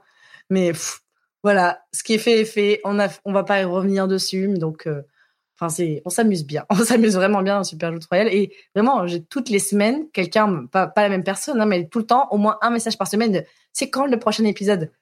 Mais je suis contente, ça veut dire que. Et je dis, mais vous voulez pas l'épisode sur la loi Sally qui va être chouette aussi, hein Vous voulez pas l'écouter celui-là? Les autres périodes, parlons-en. Euh, tu as lancé Passion euh, médiéviste, mais tu as aussi lancé d'autres podcasts. J'ai lancé au fur et à mesure parce que aussi, euh, c'est. je me disais, ok, bon, j'arrive à la Passion médiéviste, j'ai un peu de temps, et ben j'ai eu là le lobby des modernistes qui est arrivé. C'est un lobby très discret, mais qui sait s'appuyer pour être présent et ben les modernistes m'ont dit bah nous aussi on veut le podcast. Et là je me suis dit bah oui, bah l'époque moderne. Alors déjà, si, tu parles d'histoire de l'art ou d'histoire, bref, c'est jamais la même chose. Donc 1500, 1800. Mais là aussi, en termes de période riche en changements, il y a beaucoup de choses à dire. Donc je me suis dit allez, on se lance sur passion moderniste. Et, là en plus je suis contente parce que peut-être c'est bon, même si c'est votre que j'ai un petit peu étudié aussi, bah il y a moi j'y vais peut-être avec mon regard un peu plus voilà candide de ok bah je vais comprendre je vais découvrir le sujet ça me fait plaisir et là, depuis janvier, j'ai lancé Passion Antiquité. Alors, avec un S à Antiquité. Et aussi, bon là, ça a été compliqué Antiquité parce que, bah, comment on appelle les gens qui étudient Antiquité Il y a les antiquisants, les antiquistes. Je trouvais ça pas ça super joli. Voilà, malheureusement, la langue française, pour ça, c'est pas très bien euh, euh, développé. Du coup, j'ai mis Antiquité, mais toujours avec un S parce que j'aime bien mettre des S euh, que les gens oublient souvent, mais c'est pas grave. Hein. Parce que du coup, je me suis dit, voilà, on va là, dans Passion Antiquité, l'angle, c'est aussi de me dire, je veux explorer toutes les antiquités. Ne pas parler que de l'Empire romain ou de Rome, l'espace romain. Ne pas parler que de la Grèce. En vrai, moi, j'ai fait Passion Antiquité pour parler de Mésopotamie, parce que j'adore la Mésopotamie. C'était bah, mon deuxième, troisième sujet sur la Mésopotamie. Donc, s'il y a des gens qui font des thèses sur la Mésopotamie, envoyez-moi un message, parce que j'ai envie de, j'aimerais faire que ça. Mais bon, je tolère un peu les, les gens sur euh, Rome et Grèce, parce que bon, voilà, faut bien, il y en a tellement, on peut pas les oublier. Mais là, vraiment, là, il y a un enjeu de, même dans mes petites intros, je le fais un peu, voilà, dire, voilà, c'est un peu une invitation au voyage temporel et géographique pour, euh, aller explorer tout ça. Donc, j'aime beaucoup, euh, euh, j'aime bien, même si, voilà, bah là, le prochain sort bientôt. Je peux le dire en avant-première, ce sera sur les risques naturels dans l'Empire romain. On va parler foudre, on va parler tsunami, on va parler volcan. Ah, je pense que effectivement, euh, vous allez graviter un peu euh, près de Pompéi à un moment donné. Bah, on en parle un petit peu, mais voilà, sous un angle un petit peu particulier, donc tu verras. C'est pas tout à fait comme on peut s'y attendre. Ah bah, hâte, hâte. Mais c'est vrai que, en tout cas dans l'esprit du grand public, on réduit l'Antiquité à, la Grèce et à Rome et, à l'Égypte, en troisième. Mais c'est vrai qu'on s'intéresse pas trop au, reste, alors que, euh, je me souviens, moi c'était en 2015, j'avais fait un truc au musée du Louvre et j'avais rencontré des conservateurs qui m'ont euh, ouvert l'esprit vraiment sur ces sujets-là, euh, qui m'ont fait découvrir l'Empire perse, tous ces trucs-là, la cité Dourcharoukine. J'étais en mode, mais en fait c'est trop trop bien. Et d'ailleurs, au, musée du Louvre, il y a des très très très très très très belle collection. Ça vaut vraiment le coup euh, d'aller là-bas. Souvent, les gens, quand ils parlent du Louvre, ils se disent ouais, euh, on va aller voir les tableaux, les trucs, euh, voilà. Mais il y a une partie médiévale, hein, et puis il y a aussi une partie antique qui est super intéressante avec avec plein plein de, très très très très belles collections. Mais oui, mais j'ai pour projet en fait, il y a une personne sur sur Instagram qui visite le Louvre quasiment pièce par pièce. Et en fait, justement, qui a fait tout un passage récemment sur pour parler de la Mésopotamie. Et j'ai bien envie, en fait, avec cette personne, d'aller enregistrer dans le Louvre et qu'elle nous parle de, des, œuvres de, voilà, euh, de la Mésopotamie au Louvre. Même si voilà, il y a toujours le problème de bah, ces pièces de musée. Comment est-ce qu'elles sont arrivées là? Bon, c'est toujours le sujet important, euh, mais qu'il ne faut pas euh, éluder. En fait, pour moi, c'est un sujet. Et je sais que même, tu vois, bah, on parlait tout à l'heure de quelqu'un qui ne voulait pas. Bah, j'ai une invitée pour Passion Antiquité qui m'a dit, bah, en ce moment, dans ma thèse, je me pose vraiment cette question de comment parler de ce sujet bah, de voilà de, vol d'archives, de, vol d'objets. Et comme elle dit, mais je sais pas encore comment y répondre, je préfère ne pas en parler pour l'instant. Je dis ok, il y a aucun souci. Donc c'est quelqu'un de super intéressant. Je dis bah, quand tu voudras en parler, euh, n'hésite pas à revenir vers moi. Donc il y a des sujets voilà où c'est parfois un peu délicat. Donc, on prend son temps. C'est vrai que c'est une question qui est intéressante, qui est hyper complexe aussi qui est même parfois moins manichéenne que ce qu'on pense. Ben oui, non, mais c'est ça, qui c'est complexe. On en avait parlé d'ailleurs sur le live avec euh, Emmanuel euh, Linco, il me semble, on parlait de la Chine, euh, du sac du palais d'été et du fait que bon, il y avait tout un enjeu autour des, des objets chinois qui étaient du coup au British Museum et ailleurs et qui devaient être rendus et on se disait ah est-ce que c'est pas un mal pour un bien? Parce qu'entre temps il y a eu révolution culturelle, il y a eu plein de trucs et du coup il y a plein d'objets qui ont disparu en Chine et du coup ils avaient été préservés en Angleterre. Est-ce qu'il faut pas mieux aller euh, piller son voisin pour sauvegarder son patrimoine? Parce qu'en fait on, aime son prochain, hein, c'est pour ça qu'on va le piller. De grandes questions, de, très grandes questions. On aime son prochain, c'est pour ça qu'on va le piller. Ok, je, je garde cette J'aime beaucoup ça. Il n'y a pas que l'Antiquité qui t'intéresse aussi, puisque tu as attaqué avec euh, passion euh, moderniste. Bah oui, mais l'époque moderne, c'est vraiment très très riche. Enfin, et en, plus, ce qui est trop bien avec l'histoire moderne, et que je peux un peu, que du coup, je fais aussi un passant maintenant dans l'Antiquité, c'est que bah là, je peux sortir de l'Europe dans passion moderne, de passion moderniste. Euh, j'ai fait des super épisodes sur les coureurs, enfin sur notamment la fondation de la ville de New York ben voilà, euh, notamment bah, par oui, les Hollandais, là, je l'ai fait il y a un moment cet épisode, mais clairement, ce sont parmi mes préférés, ceux-là, et j'aimerais bien encore en faire plein d'autres. Et, euh, et là aussi, parler d'une histoire bah, qui est beaucoup plus complexe, parce que là où au Moyen-Âge ou en Antiquité, bah, on a peut-être un peu moins de sources, bah, là, en moderne, on en a plein, peut-être trop. Donc euh, là aussi, c'est vraiment une autre façon d'aborder l'histoire. Et peut-être que tu te dis, et peut-être que les gens se disent, et pourquoi elle fait pas passion contemporanéiste? Alors déjà parce que c'est compliqué à prononcer mais aussi parce que, eh ben, ça ne m'intéresse pas. Enfin, ça m'intéresse moins. Voilà, je, je, je, pense que vraiment, autant Passion Antiquité au début, je me dis, ah oui, non, et finalement, je l'ai fait. Mais là, vraiment, alors déjà, c'est qu'il faudrait me rajouter au moins trois jours par semaine, trois jours par semaine pour pouvoir le faire. Mais bah déjà, c'est déjà très bien traité par plein d'autres gens, genre toi. Mais aussi, voilà, je vois moins d'enjeux éditorial, comme on le disait tout à l'heure. C'est une période qu'on connaît un petit peu plus, qu'on a quand même beaucoup plus étudié au lycée, tout ça, même si j'aime bien Second Empire. Il y a des sujets vraiment, enfin tout ce qui est guerre et tout ça, vraiment ça m'intéresse beaucoup moins. Et donc, comme c'est moi qui choisis ce que je fais, ben je le fais pas. Il y a des enjeux mémoriels aussi qui sont extrêmement importants et des débats qui sont extrêmement chauds euh, sur euh, justement la réappropriation de l'histoire. Oui, voilà. c'est moi, c'est Vraiment, tu vois, dit tout à l'heure, je fais, je fais ce que j'ai envie de faire. Mais là, tu vois, j'ai moins le, le truc qui me dit, allez, viens, on le fait. Là, je fais, Franchement, oh. On a Bou64 qui résume ça très bien, qui nous dit le présent c'est nul, on verra plus tard. mais c'est ça, non mais on verra.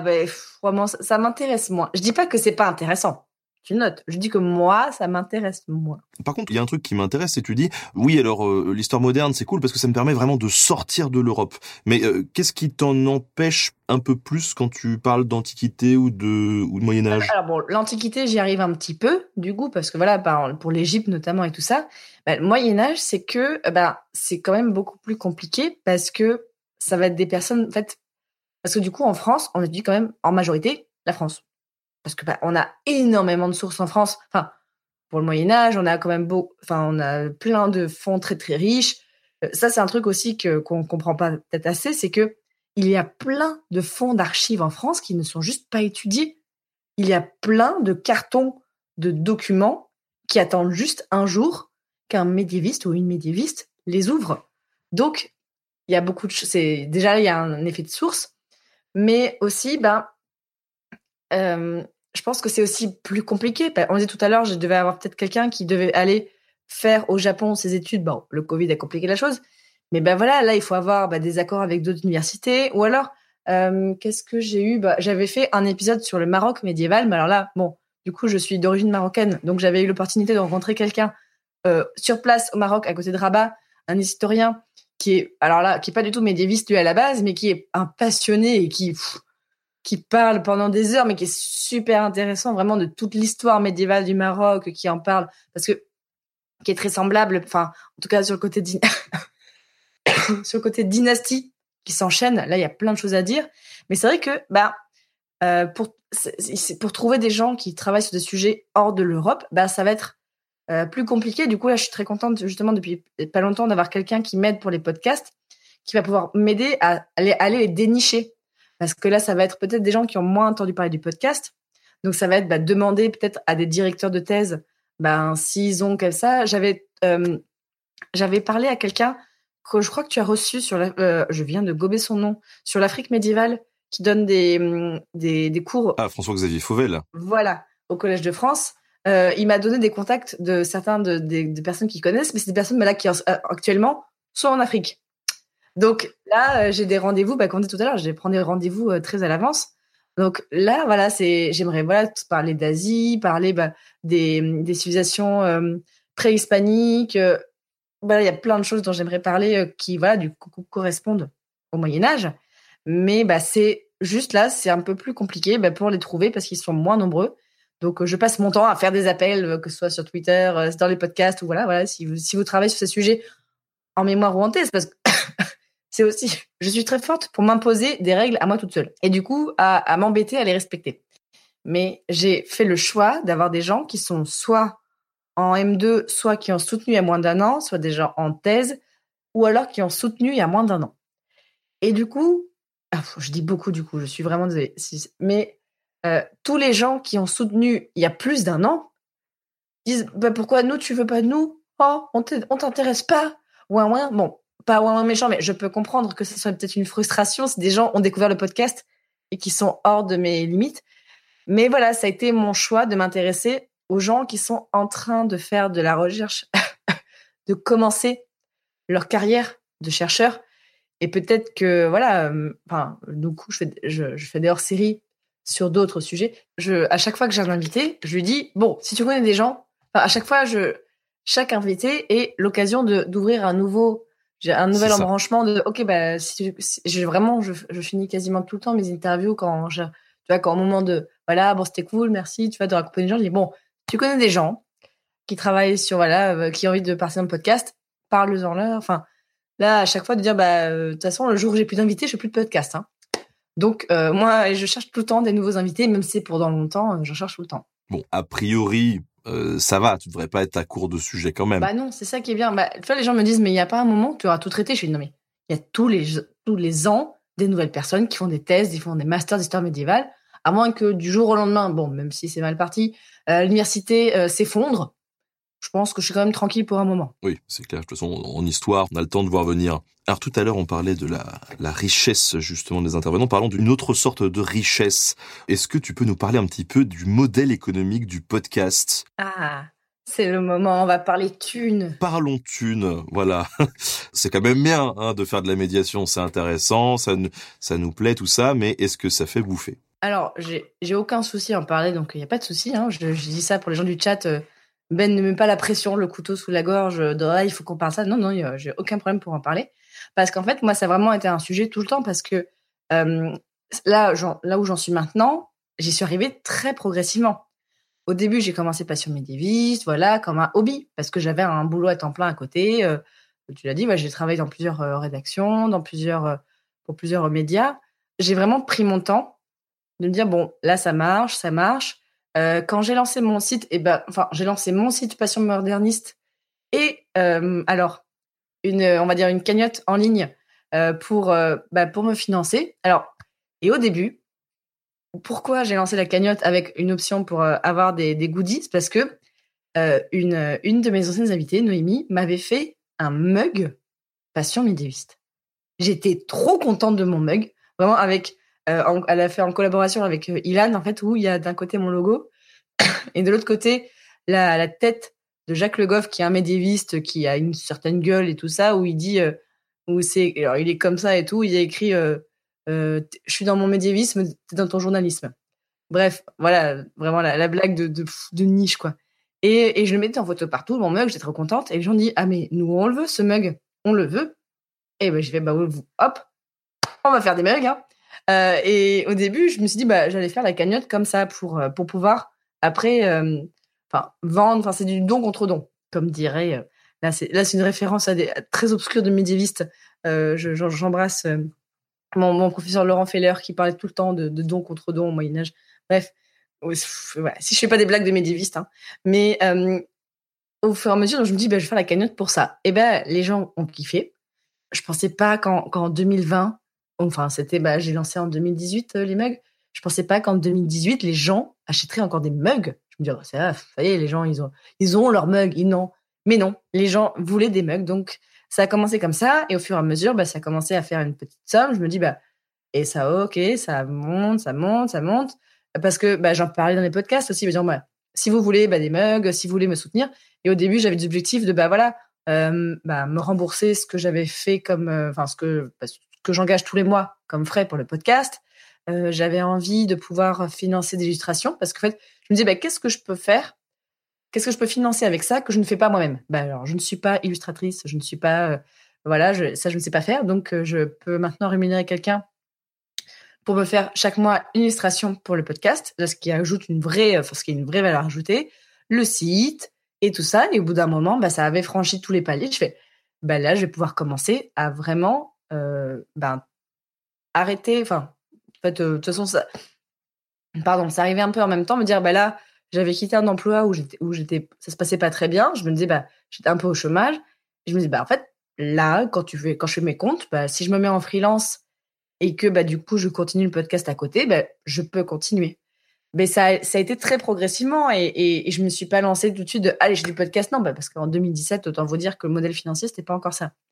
Euh, j'ai pas de pub dans le podcast parce que pour plein de raisons mais bah en fait vu que maintenant j'ai euh, du soutien financier des auditeurs auditrices bah je me dis bah qu'est-ce que je vais m'embêter à faire de la pub? Enfin, je pourrais euh, mais c'est le choix que j'ai fait de rester comme ça et d'avoir ce modèle de financement et de m'y tenir. Et euh, voilà, je, ne suis je ne suis peut-être pas assez businesswoman comme toi, mais euh, peut-être qu'un jour je changerai. Hein. Je vais te filer des cours. Non, mais je vais te filer des cours. genre vraiment, il y a tellement de choses que je fais à l'instinct. Moi, j'ai jamais fait de marketing, j'ai jamais fait de business. Là, je sais que j'ai rendez-vous avec un comptable bientôt parce qu'il y a plein de trucs que je me dis, euh, faudrait peut-être que j'organise un peu tout ça. mais euh, bon, je, je, je, rassure, je déclare tout, hein, tout est déclaré. Mais donc, c'est arrivé très progressivement et vraiment, c'était, bah, ça fait un an et demi, maintenant quasiment deux ans que j'ai envie donc euh, à 50%. Et donc, que je peux sortir tous les podcasts parce que c'est aussi ça, c'est que je me dire, bah là, ok, bah, j'ai assez d'argent par mois pour me dire que je peux dégager du temps pour lancer un nouveau podcast, puis un autre.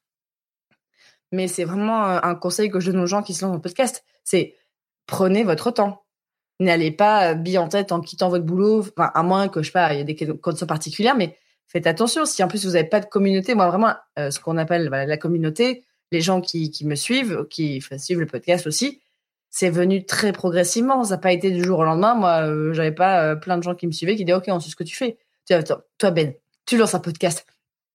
Tout le monde te suit. Et tant mieux. Et ils ont, raison. Mais voilà, moi, je, je sortais pas de nulle part non plus, mais ça a été très progressivement, petit à petit. Et puis maintenant, bah, je suis contente, ça marche bien. Euh, même si parfois, bah, quand une plateforme où j'étais bah, fait des déclarations qui me plaisent pas, bah, j'ai choisi d'aller ailleurs. C'était mon choix. Donc euh, parfois, ça peut être, c'est très fragile comme modèle parce que si un jour, bah, tout le monde décide d'arrêter de me donner de l'argent, eh ben, je suis mal. Hein. Euh, parce que progressivement, j'ai un peu construit quelque chose là-dessus. Mais je pense que les gens en ont conscience et je suis vraiment très reconnaissante de toutes les personnes qui me soutiennent et, et qui, voilà, je me dis, ben, au-delà de me financer moi, je dis, ben, voilà, ça contribue tout ce qu'on disait avant, en fait, à propager le, goût du Moyen-Âge et tout ça. Et moi, je me sens comme, voilà, pour, comme porte-parole de tout ça et je suis très contente de pouvoir y contribuer. Clairement, l'argent euh, que je reçois euh, me sert pas à aller me payer des voyages aux Bahamas. Hein. Euh, non, ça me sert à payer mon loyer, à, payer ma nourriture, à payer quand je dois me déplacer pour aller enregistrer des gens. Donc, euh, je suis déjà quand même très contente d'y arriver. Dans tous les cas, de toute façon, la, création, que ce soit euh, vidéo, audio ou autre, euh, sur Internet, reste globalement très précaire Hein, comme activité. Et souvent, quand on voit des gros influenceurs, euh, voilà, qui font plein d'OP, plein de trucs et tout, c'est l'arbre qui cache la forêt. Ils attirent l'attention et du coup, il peut y avoir chez le public une fausse idée de ce qu'est la réussite entre guillemets, parce que euh, il y en a quelques-uns qui arrivent à avoir les moyens de. Moi, j'ai cette chance-là sur YouTube de pouvoir monter une équipe, mais derrière, il y a énormément de gens qui galèrent aussi. Et justement, cette précarité-là, de dire bon bah finalement, ça tient qu'au financement. Euh, est-ce que si tu avais la possibilité de passer à temps plein sur l'activité parce qu'il y avait suffisamment de gens qui te soutiendraient, est-ce que tu ferais le choix de passer à temps plein? Ah oui. Ah oui. Franchement, oui. Parce que j'aime ce que je fais. Et franchement, euh, dans le chat, je sais pas, est-ce que vous aimez toutes et tous ce que vous faites comme travail? Je pense pas qu'il y a tout le monde qui dirait oui. Et voilà, donc je mesure la chance que j'ai de pouvoir faire quelque chose que j'aime. Parce que j'ai déjà fait des métiers où je m'ennuyais ou alors je, je trouvais mon métier sans sens ou ça m'énervait. Là, vraiment, j'adore ce que je fais. Euh, mais alors, si, les clients pour qui je travaille à côté m'écoutent, ne vous inquiétez pas, je vais pas vous lâcher du jour au lendemain. Hein. Euh, j'aime aussi travailler pour d'autres personnes, donc euh, parce que j'aime bien faire plein de trucs à la fois, même trop. D'ailleurs là, c'est un petit peu compliqué d'ailleurs, mais bon bref. Passer à temps plein, oui, mais euh, mais aussi tu vois, euh, pour expliquer aussi pourquoi c'est compliqué, euh, il y a un élément de réponse aussi, parce que pour ce qui est du podcast, on a tendance à beaucoup regarder vers les États-Unis. De dire, regardez vers les États-Unis, c'est, enfin, trop cool, comment ils arrivent à se financer, ils gagnent des, des milliers, des milliers de dollars, il y a, il y a de l'argent, il faut qu'on fasse ça en France aussi. Sauf que, aux États-Unis, la radio est payante. Aux États-Unis, les gens sont habitués à payer pour consommer leurs médias. En France, tant mieux, on a euh, bah, les médias publics, on a énormément accès à la culture de façon gratuite ou alors très peu cher. Euh, vraiment, y a et c'est tant mieux. Mais donc, ça veut dire que les gens sont beaucoup moins, euh, euh, enfin, sont, ont plus de mal à mettre la main au porte-monnaie. Et c'est pas une critique. Juste là, vraiment, je j'expose en fait la situation. Si chacun de mes auditeurs me donnait un euro par mois, alors là, bah, j'aurais le temps de sortir énormément de podcasts par mois. hein, je peux vous le dire. Enfin, faudrait juste que je, oui, enfin, si je peux mettre là, je serais largement à temps plein. Euh, pareil, si chacune, chaque personne qui a regardé ta vidéo euh, décidait de contribuer avec un euro, Ah oui, ah oui. donc il y a, il y a ce côté-là aussi, il faut en être bien conscient. Et c'est pour ça que vraiment, je m'estime chanceuse d'avoir des gens qui, qui sont d'avoir. J'ai déjà eu des personnes qui m'ont donné 100 euros. J'ai déjà quelqu'un l'année dernière qui m'a donné 500 euros. Je ne la connaissais pas, je ne la connais toujours pas, cette personne. Je la remercie si par hasard elle me regarde, si elle nous écoute, parce que tout ce qui est, voilà, c'est énorme comme somme pour moi. Euh, et, vraiment, moi, euh, actuellement, avec le podcast, j'ai entre euh, 700 et 800 euros par mois, selon les mois, actuellement, euh, qui viennent grâce aux, dons euh, sur les différentes plateformes maintenant. Et donc voilà, ça me permet de me dire, OK, bah, je peux vivre, parce que bon, je vis à Paris. Donc euh, il y a aussi ça, en fait, c'est que bah, j'ai choisi un, peut-être une ville un peu chère, mais qui, mine de rien, a aussi l'avantage de pouvoir plus facilement rencontrer des auditeurs, enfin des, des, invités, pardon. Parce qu'il y a forcément, les gens passent toujours par Paris pour voir les archives, pour voir des événements. Donc, il y a quand même un avantage à Paris. Il y il y en a d'autres, heureusement. Mais voilà, donc là, je me dis, je, j'ai, je suis, je m'estime chanceuse de réussir à avoir, à tenir ça. Et euh, alors après, bon, je devrais peut-être pas le dire, mais moi, ça continue comme ça, ça me va aussi. Bon, si c'est plus, je vais pas dire non. Mais euh, là, je me dis, bah, je suis très heureuse de comment j'arrive à travailler et vraiment, enfin, je me suis vraiment chanceuse. Eh ben, écoutez, vous savez, les amis, ce qu'il vous reste à faire. Hein Souscrivez. Allez sur passionmedivis.fr slash soutenir. Et puis, faites ce que vous voulez. Mais je dis aussi, si quelqu'un n'a pas les moyens, et ce que je comprends aussi, bah juste, faut parler du podcast autour de vous. Parce que voilà, juste, euh, bah, je sais pas, euh, votre, votre meilleure amie, votre cousine, euh, votre, collègue de travail, et tu sais pas, j'ai écouté un super podcast, faut que t'écoutes. Et là, ça, ça m'aidera aussi énormément. Et faites pareil pour Ben. Mais attends, mais quoi, tu connais pas Nota Bene Mais tu étais où ces dernières années Dans une grotte? Va regarder les vidéos de Nota. Moi, j'ai formé tout le monde. J'ai monté un business pyramidal. Ils en parlent à leurs grands-parents et tout. Euh, voilà. c'est, euh, voilà. Mais euh, bah écoute, en tout cas, en tout cas, ouais, cet univers du podcast, j'espère qu'il va se développer. En tout cas, moi, je suis rentré dedans il y a pas très longtemps, et donc je commence à entreapercevoir les un peu les, les enjeux et les choses qui se mettent en place. Et c'est vrai que euh, je, je pense que dans les années qui viennent, ça va euh, vraiment grossir quoi. Les gens vont s'y mettre de plus en plus. Tu me l'avais dit d'ailleurs, je crois que tu avais des courbes qui étaient un peu comme ça, non? Ah bah là, de toute façon, enfin, depuis 2017, pff, ça, il y a de plus en plus de gens qui en font, il y a de plus en plus de gens qui en écoutent. Euh, et tant mieux. Parce que voilà, il y a aussi plein de gens qui écoutent la radio, qui se rendent compte que, ah, la radio, ils parlent de podcasts natifs. Donc la, radio fait eux-mêmes, fait elle-même des podcasts natifs, donc euh, directement disponibles sur Internet. Et donc, il y a une éducation aux médias qui se fait. Donc, euh, progressivement, ça, vraiment, là, j'ai pas vu de baisse. Le confinement a pas mal aussi accéléré les choses. Dire, OK, ben, en fait, euh, parce qu'il y a les gens, en fait, en avaient marre de, du, de- des écrans pendant le confinement, en fait, d'être tout le temps face à un écran toute la journée. Donc, ils se disent, bah, comment aussi se divertir autrement, pardon. Et ben, il y avait, il y avait, en fait, le podcast. Et donc là, effectivement, ça, ça a amené pas mal de gens au podcast comme ça. Je pense que je m'y serais mis plus tôt si j'habitais en ville. Tu vois, moi j'habite à la campagne et tout, donc je prends pas les transports en fait. Par contre, quand je prends les transports à Paris, voilà, j'écoute de l'audio. Ou alors quand je prends euh, ma bagnole euh, pour euh, tracer 600 bornes pour aller faire un reportage, là c'est podcast, podcast quoi. Tu vois, il faut que ça, ça dure quoi. Je sais pas d'ailleurs si euh, t'as des stats toi ou pas, des emplacements géographiques ou de. Les stats dans le podcast, on est beaucoup moins précis que, que la vidéo. hein, Tout ça, j'ai des stats globales de, bah, de chiffres d'écoute. Mais alors, de savoir si les gens ont écouté les cinq premières minutes ou l'entièreté, y y a, ça n'existe pas. Enfin, je crois qu'aux États-Unis, il y a des trucs pour ça. Mais euh, moi, juste, je sais quels épisodes euh, marchent mieux que les autres. Mais j'ai pas du tout le détail. Et puis, moi, juste ce qui m'aide, c'est tous les retours que j'ai des gens euh, sur tous les réseaux sociaux, que ce soit Facebook, Twitter, Instagram ou autre. Là, ça m'aide à me dire, ok, bah, il y a aussi telle façon, peut-être, voilà, de, de prendre en compte tout le monde. Alors première question, à quand passion géographe Alors, j'aimerais bien. Mais tu vois, ce qu'on dit tout à l'heure sur le côté euh, visuel, j'ai peur qu'en podcast, ça soit un peu compliqué. Et j'ai peur de pas avoir beaucoup d'invités sous la main. Dans son... Déjà, passion antiquité, je galère à en trouver parfois parce qu'il y a moins de gens qui étudient et il y, a, a quand même moins de gens qui font des thèses de géographie. Et donc, j'ai peur que le sujet de la géographie soit pas forcément adapté au podcast. Notez bien que je ne dis pas non. Et de toute façon, ce sera quand j'aurai du temps en plus. De toute façon, mais ça ça m'empêche pas dans les podcasts de parler de géographie, de parler de voilà de comment évolue la géographie au fil des siècles.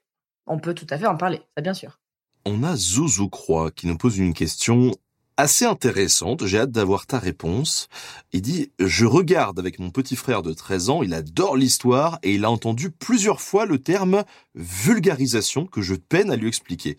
Est-ce que toi, tu pourrais définir ce qu'est la vulgarisation? Si on, alors, je sais pas l'étymologie précise, mais pourquoi on utilise ce terme de vulgarisation? Parce que, alors, les enfants, au Moyen Âge, les textes étaient beaucoup en latin, parce que c'était possible de se la péter grave avec le latin. Parce que ouais, il y a que nous qui parlons le latin, les nobles et tout ça, et les, et les clercs. Et il y a un moment où les gens ont voulu écrire dans la langue du peuple, la langue vulgaire.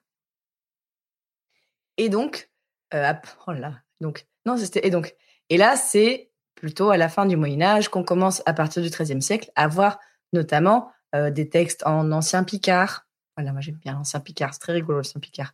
En ancien français de façon plus générale. Et au fur et à mesure, bah, c'est la langue vulgaire qui est rentrée euh, dans, dans, dans, dans les mœurs, même si on utilise toujours un peu le latin. Et donc, le côté vulgarisation, ça fait. Euh, mais c'était un gros problème parce qu'en fait, mais en fait, de passer à la, langue vulgaire, est-ce que c'est pas une façon de trahir et tout ça, no- notamment la Bible et compagnie, ce genre de trucs. Et donc, en fait, vulgariser, c'est donc aussi mettre en forme différemment, euh, le rendre plus accessible. Alors, j'ai peut-être fait des grosses approximations, mais en tout cas, je pourrais dire que ça, la vulgarisation, c'est euh, rendre un sujet un peu plus compréhensible, le, le, le rendre moins compliqué pour que tout le monde puisse comprendre. Voilà, j'espère que la personne de 13 ans a compris ce que j'ai dit. Est-ce qu'il y a une différence entre vulgarisation, euh, médiation culturelle euh, Il y, a- toujours plein de mots qui sont utilisés, euh, des gens qui se tirent la bourre sur certaines... Alors, le côté éducation populaire, je, commence à faire ça avec d'autres personnes sur d'autres projets. C'est semblable, mais il y a, peut-être aussi dans le côté éducation populaire, peut-être un côté, et c'est pas du tout négatif hein, dans ma voix, mais dans ma voix cassée, mais quelque chose aussi de politique. Là, vraiment avec une intention peut-être plus euh, réfléchie du côté, voilà, Moi, j'aime bien dire vulgarisation parce que c'est ce qui est, en tout cas, quand on parle notamment de vulgarisation scientifique et tout ça, c'est un mot qui est communément utilisé. Donc euh, voilà, moi je dis que je fais de la vulgarisation, de la pédagogie aussi. Quand on parle du monde de la recherche, pour moi, il y a vraiment de la pédagogie à faire aussi. Et là, vraiment, d'expliquer les choses. Et, euh, mais, mais sans, sans niveler par le bas. Et ça, c'est vraiment important aussi pour moi de se dire, on va expliquer à tout le monde, mais sans prendre tout le monde pour des débiles. Sans prendre, euh, sans dire, on va simplifier les choses. Trop. Euh, on peut aussi parler de choses complexes, mais en, en expliquant les choses sans, euh, sans dénaturer, sans dire, voilà, on va, on va se mettre. Euh, enfin, voilà, moi je trouve qu'il y a vraiment aussi un enjeu de ça, de dire, on peut parler de choses complexes en, en étant quand même dans le détail. Ma Barbs qui nous demande Je suis euh, curieuse de savoir comment on se fait connaître en dehors de la sphère médiéviste. Ah, en y passant du temps. Euh, en y passant beaucoup de temps. Euh, alors moi aussi, j'ai l'avantage de, notamment quand, on est sur Twitter, de ne, avec, de passer beaucoup de temps sur les réseaux sociaux à essayer de prendre du, temps pour communiquer. Et ça, vraiment, au fur et à mesure, on arrive à, sortir de ça en invitant plein de gens différents, en, en, comment dire, en fait aussi en incitant les gens à partager. Ça, clairement, plus quelqu'un fait des stories, enfin, plus il y a des gens qui font des stories, plus il y a des gens qui retweetent, plus il y a des gens qui font des posts sur Facebook, parce qu'il faut pas oublier Facebook. Facebook, c'est très important. Il y a plein de gens sur Facebook. Et là, vraiment, euh, c'est en passant beaucoup de temps à faire la communication, à réfléchir bah, comment je vais faire un tweet, comment je vais faire une story. Bah, là aussi, on peut essayer de toucher des gens qui vont pas se dire ah mais c'est pas pour moi parce que je suis pas médiéviste. Ils vont dire ah ok là il y a un truc qui m'attire. Donc euh, pour toucher au-delà des médiévistes, y passer du temps et euh, faire des blagues. Mais alors, euh, ça, ça c'est un truc que j'ai appris aussi, hein, comme on dit, sans forgeant qu'on devient forgeron.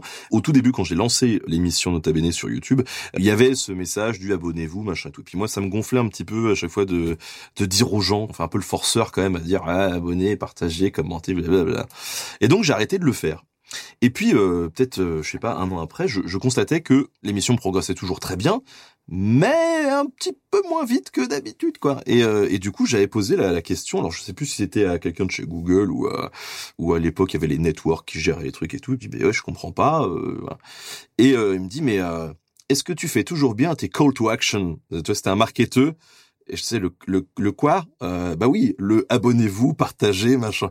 Je dis bah non, moi ça me gonfle euh, de forcer les gens à chaque fois. Euh. et il me dit bah ouais, mais en fait il faut le faire parce que sinon ça marche moins bien. Et du coup, j'ai fait le test par la suite. Et en fait, c'était incroyable. Tu voyais la modification de la courbe entre le moment où je ne faisais pas ces call to action et euh, les moments où je décidais de les faire. Et c'était très significatif, en fait. Il y a sur le sujet bah, Patrick Béja, qui est un podcasteur pour qui j'ai je travaille ça pour son Patreon au début, au milieu, à la fin. Et, euh, et il, il dit oui, je sais que ça peut paraître un peu lourd. Et il s'en excuse, mais il dit mais clairement, je vois la différence. Si j'enlève, si je, si j'en parle un peu moins, bah, j'ai un peu moins de personnes qui contribuent.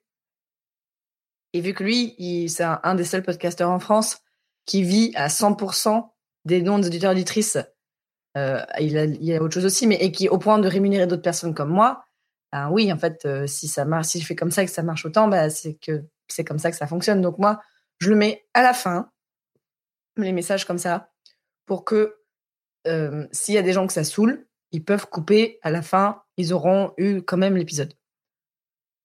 Euh, on me dira, tu devrais en dire au début. Bon, moi, je continue comme ça. Et puis, j'essaie de le dire de façon un peu rigolote, justement, que ce soit pas tout le temps la même chose, que ce soit un peu léger. Donc, euh, voilà, c'est. Mais en fait, il y a un moment, bah, si on veut continuer à travailler comme je le fais, bah, on, doit passer par là.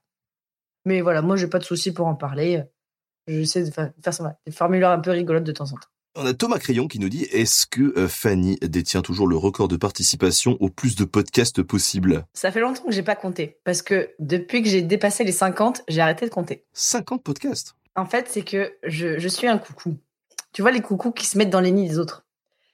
Euh, et en fait, c'est que moi, dans mon podcast, j'ai un format très précis. On en a parlé. Où je ne peux avoir que certains types d'invités. Et donc, je ne peux pas trop inviter des gens, euh, des amis podcasteurs. Donc moi, qu'est-ce que j'ai fait?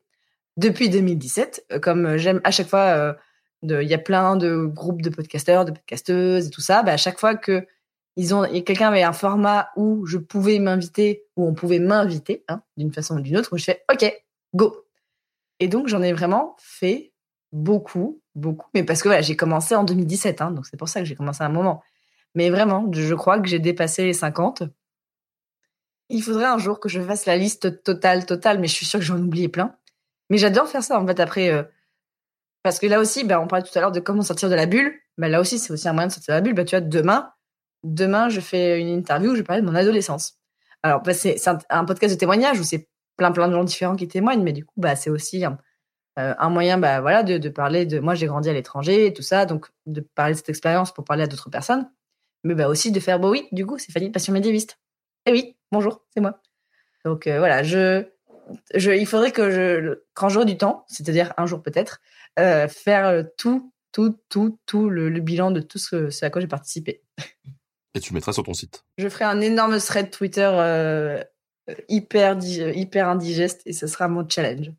Moi, j'ai un truc euh, sur YouTube qui est très pratique, c'est les playlists YouTube. J'ai appelé ça apparition, collaboration, et dès que j'ai ma gueule quelque part, euh, j'ai juste un clic à faire et ça l'ajoute. Il y a un moment où je le référençais quelque part, mais vraiment, je crois qu'il y a un moment où je me suis dit, oh, ça y est, j'en ai marre. mais bon, faudrait que je le fasse quand même pour, pour le, pour, la, pour le live achievement OK, est-ce que je vais arriver à 100 à un moment? Ce serait incroyable. Euh, quelqu'un qui dit ce serait rigolo Fanny dans un podcast de catch et la moitié du chat qui dit mais elle l'a déjà fait. Ah non mais j'ai vraiment fait bah, j'ai déjà fait un podcast sur Twilight. Euh, j'ai déjà fait un podcast bon sur les règles parce que je fais avec d'autres personnes le podcast la menstruelle.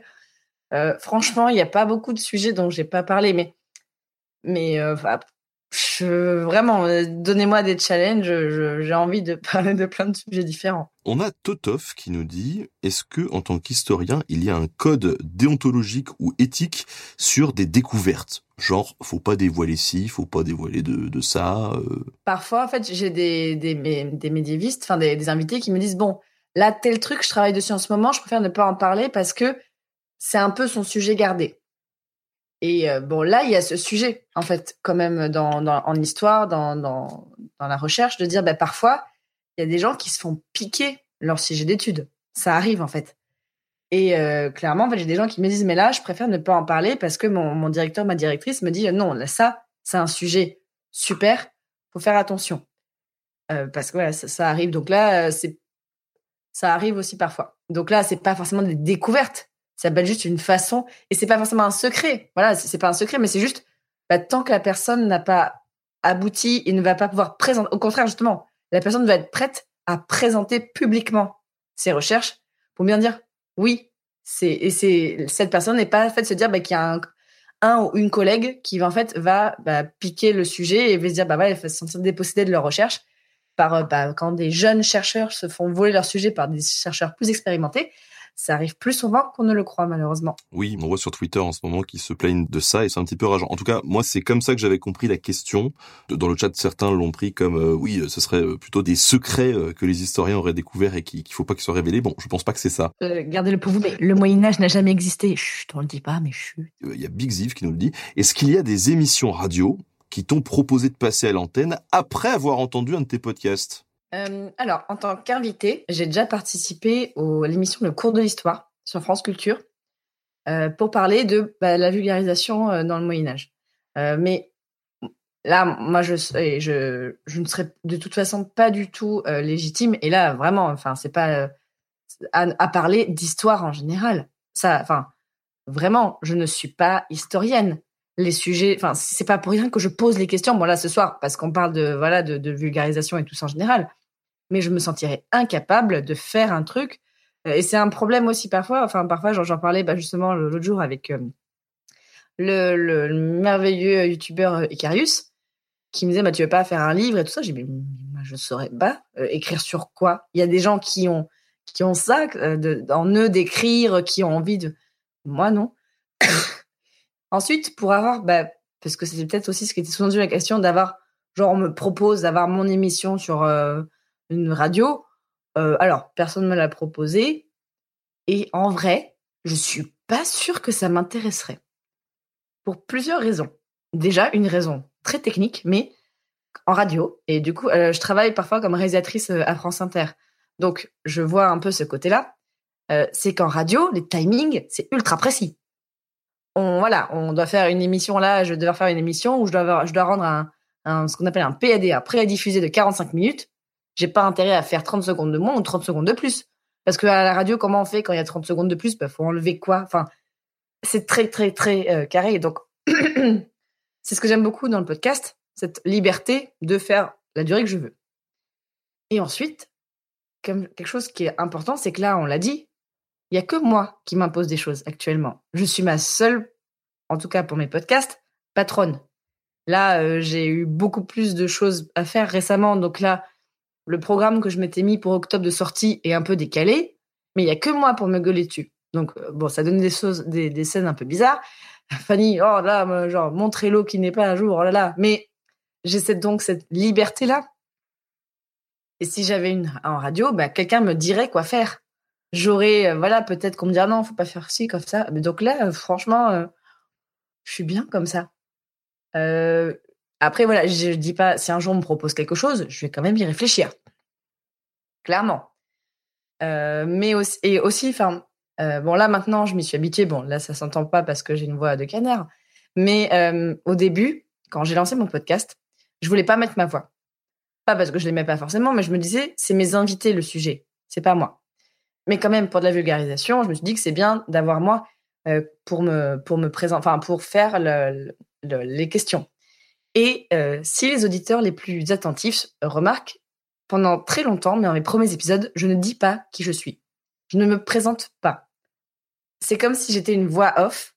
Enfin, je me dis, donc vraiment, je sais pas, je sais plus à quel moment j'ai commencé à le faire, mais il y a un jour où j'ai dit, bonjour, c'est Fanny Cohen-Moreau qui vous propose ce podcast. Enfin, je, je l'ai pas dit comme ça, mais il y, avait toujours, en fait, les gens ne savaient pas comment je m'appelais. Et un jour, j'ai discuté avec un, un homme de radio qui s'appelle Emmanuel Laurentin, qui a animé, bah, qui anime toujours des émissions sur France Culture, que j'ai eu la chance d'interviewer, qui est un- quelqu'un de très sympathique, en plus qui est rigolo parce qu'on euh, on a la même le même type de formation, on a fait quasiment les mêmes types d'études. Et euh, il est rentré en radio à peu près à l'âge où je suis rentrée aussi, bon même s'il a 20, il a au moins 30 ans de plus que moi, mais très très gentil. Et euh, bah, justement, je lui parlais de ça. En fait, genre, bah, parfois j'ai un peu du mal à mettre mon nom. Il me dit, mais il dit, je, je comprends le côté modestie ou le côté, voilà, c'est pas vous le sujet. Il me dit, mais faut quand même que vous affirmiez que c'est vous qui avez fait ce travail, qu'on puisse quand même vous identifier parce que ça va vous servir ensuite si vous voulez faire autre chose. Et ça veut pas dire se la péter, ça veut pas dire dire ouais bah moi c'est Fanny, ouais tu connais, c'est Fanny. Non, bah juste dire ouais voilà, un petit watermark au début de OK. C'est moi Fanny Cohen qui fait ce podcast et même comme ça les gens savent qui est la voix, mais ça m'a pris du temps de me dire OK. Ouais, je je et les gens me enfin aussi j'ai j'ai aussi compris que ce qui me plaît aussi dans le podcast, euh, c'est ma personnalité, c'est peut-être ma façon de présenter les choses. Et que je peux c'est pas totalement euh, de toute façon l'histoire euh, rien il y a très peu de choses qui sont objectives dans la vie mais voilà ça, prend du temps aussi de se dire ok je et ça s'appelle la confiance en soi. Donc moi j'aime bien parce que plus je vieillis plus j'ai confiance en moi. Et donc euh, franchement euh, moi aucun problème avec vieillir hein. J'ai 30 ans l'année prochaine. Aucun souci les gars c'est juste que je vais être insupportable dans quelques années tellement je je pèterai la confiance en moi C'est toujours comme ça en fait, c'est plutôt positif et puis c'est pour ça qu'en vieillissant on devient un peu con. ok maintenant ah, ok j'ai peur tu veux faire passer un message Ben c'est ça? Ah moi c'est pareil. Donc euh, voilà, donc ça, hum, si on me propose un jour d'une radio, je ne dirais pas non. Mais pour l'instant, moi, je suis bien comme, comme ça. J'aimerais te poser une dernière question peut-être. Est-ce que tu aurais des podcasts d'histoire euh, que t'aimes bien aussi, que t'aimerais euh, peut-être partager avec euh, avec ceux qui nous écoutent? Alors, je vais en recommander déjà un et peut-être un autre si j'y pense. Il y a un podcast marocain. Voilà, vous avez compris, j'aime bien le marocain. Mais un podcast marocain qui fait beaucoup d'épisodes en français, qui s'appelle Radio Marif. Donc, radio comme une radio, et Marif, M-A, enfin c'est M-A-A-R-I-F, qui a été lancé il y a quelques années par un journaliste euh, marocain dont je viens de gober le nom aussi, mais Reda Alaoui, pardon, qui avait notamment un groupe de musique qui s'appelle Obaba Spirit, qui est trop bien, euh, de, rock et tout ça. Euh, et donc, ce, journaliste, journaliste musicien Reda Alali, il y a quelques années, a lancé ce podcast sur l'histoire du Maroc. Et ben, l'histoire au Maroc, c'est un sujet compliqué parce que très politique. Euh, je dirais pas plus, mais notamment avec l'histoire du Sahara, qui peut amener beaucoup de soucis. Euh, la colonisation, par exemple, le côté bah, avoir son histoire qui a été modifiée, qui a été, voilà, on dit ah bah, l'âge d'or du Maroc et tout ça. C'est un pays qui a un rapport compliqué à son histoire. Et ce que j'aime bien dans ce podcast, du coup, c'est qu'il fait cette réappropriation de OK, en fait, il y a des historiens marocains et qui étudient l'histoire. Eh bien, recevons-les. Il fait plein, plein, plein, plein, ou plein de focus euh, sur l'histoire du Maroc, euh, par exemple, que ce soit sur la préhistoire, euh, la création de Casablanca, tel chef médiéval, plein, plein d'angles différents. Et je trouve ça vraiment super chouette j'apprends tout le temps plein de choses parce que et même lui en fait il, a un peu cette position que je peux avoir aussi parfois un peu de candide de mais mais pourquoi ça on ne sait pas plus alors que c'est hyper intéressant que c'est hyper important pour l'histoire du Maroc et tout ça donc je trouve ça très très très très chouette comme podcast et voilà je alors du coup moi je connais celui-là mais je suis sûre que j'espère que dans d'autres pays c'est le cas aussi de ben voilà des pays voilà, qui ont peut-être, euh, qui sont moins favorisés, qui sont moins développés. Je dis pas que le Maroc n'est pas développé, bien sûr, mais qui euh, économiquement, euh, socialement, et culturellement sont moins développés que par exemple la, que la France. Et ben là, vraiment, c'est une façon par le podcast de se réapproprier son histoire et de le diffuser. Et là, vraiment, il y a limite une notion d'intérêt public dans ce podcast-là. Donc, si vous pouvez aller écouter Radio Marif, si vous pouvez, ils sont sur Twitter, sur Instagram pas mal mais sur toutes les applications de podcast, allez voir leur site. Ils font aussi des podcasts sur le foot marocain parce que c'est très important le foot Maroc. Mais donc euh, voilà, si déjà je peux donner un coup de projecteur à ça. Euh, et est-ce qu'il y en a un autre? Alors, j'avoue, j'en écoute pas énormément parce que j'essaie d'écouter des podcasts sur d'autres sujets justement pour moins penser boulot euh, à un moment. mais et peut-être un autre podcast que j'aime beaucoup qui parle d'histoire mais pas que, mais quand même beaucoup, qui s'appelle Culture 2000. Bon, qui est clairement déjà plus connu que le mien. Hein. Vraiment, euh, je, ils auront, ils ont pas besoin de moi pour avoir de la pub. C'est un super podcast qui parle de culture générale et qui va prendre un sujet qu'ils vont traiter pendant une heure, mais qui vont en parler comme on parle toi et moi, tu vois. Et ils vont pas en parler en mode conférence. Ils vont vraiment dire, ok, bah, on retrace le truc. Euh, là, donc le, dernier épisode c'est sur les croisades. Ils font des fois des sujets sur des, des personnes, sur des, des pays, sur voilà, ils ont plein plein euh, d'aspects différents et vraiment et c'est, voilà, ils disent oui parfois. Ben voilà, par exemple, là, sur les croisades, ils disent bon, bah, les premières croisades, oui, elles sont bien. Par contre, après, clairement, ils font que se foirer. Oui, bon, on va en parler quand même, mais voilà. Donc, il y a ce ton aussi qui est un peu léger, qui pourra plaire un peu aux personnes qui nous écoutent, je pense. Bah écoute, merci, merci pour ces euh, recommandations-là. Merci aussi pour pour ces deux heures qu'on a passées en ta compagnie. J'ai beaucoup euh, rebondi de temps en temps, en faisant des parallèles avec YouTube, mais c'est parce que on a vraiment euh, des questionnements et un rapport aux médias en fait qui se rapproche beaucoup, que ce soit entre le podcast, les créateurs de podcasts ou les créateurs sur YouTube ou ailleurs, hein, sur d'autres plateformes. On a vraiment des intérêts, des questionnements qui sont très similaires et je trouve ça assez cool finalement de voir qu'on est un peu tous dans le même bateau, qu'on évolue, qu'on a ces mêmes questionnements, ces mêmes problématiques quoi. Et oui, et toi, tu, as, es un peu un, alors je sais pas si je dirais ce mot, mais tu es un peu quand même un modèle pour moi de oui, c'est possible d'aller loin dans la vulgarisation, d'aller euh, d'être ambitieux et ambitieuse. Donc euh, vraiment, et euh, merci à toi de, de montrer un peu la voie pour les vulgarisateurs qui sont arrivés un peu après toi. De dire bah oui, en fait, on peut faire ça de et de avoir une grande amplitude donc euh, vraiment, merci à toi de, de, de tout ça. Et merci de m'avoir reçu. Ah ben c'est gentil. Quand même, petit moment promo, vends-nous quelque chose. Est-ce que tu as quelque chose à nous vendre là? Je, Non, je vends même pas une Twingo. Non. Euh... Un Discord peut-être ou autre chose, j'en sais rien moi. Le Discord est réservé aux personnes qui de la communauté qui contribuent parce que euh, je n'ai pas les moyens d'avoir euh, un Discord ouvert avec des modérateurs et tout ça. Donc clairement, je préfère faire ça à taille humaine et du coup, bah, si vous contribuez au, podcast, donc vous pouvez voir sur passionmédiéviste.fr slash soutenir les différents moyens. Bah là, vous pourrez accéder au Discord où on s'amuse bien. Là, j'ai vu que sur le chat, il y en avait quelques-uns. C'est euh, bien sûr ouvert à tout le monde parce que il y a les parties pour les médiévistes qui veulent s'entraider pour l'histoire.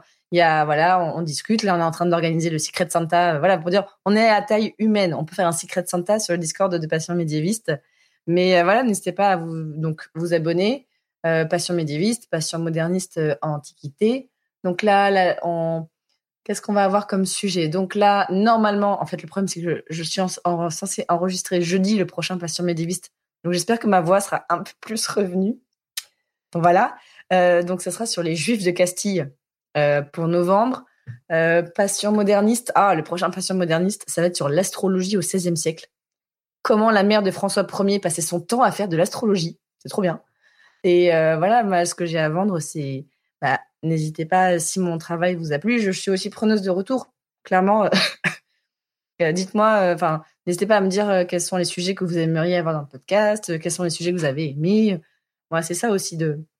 Au-delà des sous, moi, j'aime bien les retours humains quand même. C'est ce qui aide à avancer. S'il y avait que des sous et aucune humanité, ce serait un peu nul quand même. Écoute, encore merci euh, beaucoup Fanny, merci à tous ceux qui nous ont suivis, merci aux modos euh, pour euh, leur boulot, à Carl pour la préparation de cette émission. Je vous souhaite à tous une très bonne soirée, merci à tous d'avoir écouté le podcast en rediffusion si c'était le cas, et puis à la prochaine. Salut, salut. Salut, salut, salut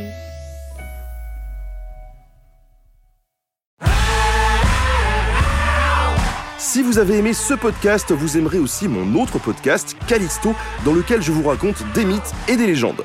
En attendant que vous nous suiviez sur Castbox, Apple Podcast, Podcast Addict ou toute autre plateforme qui propose cette fonction, n'hésitez pas à vous abonner. Vous pouvez même nous laisser une note et, soyons fous, un petit commentaire, je le lirai avec plaisir.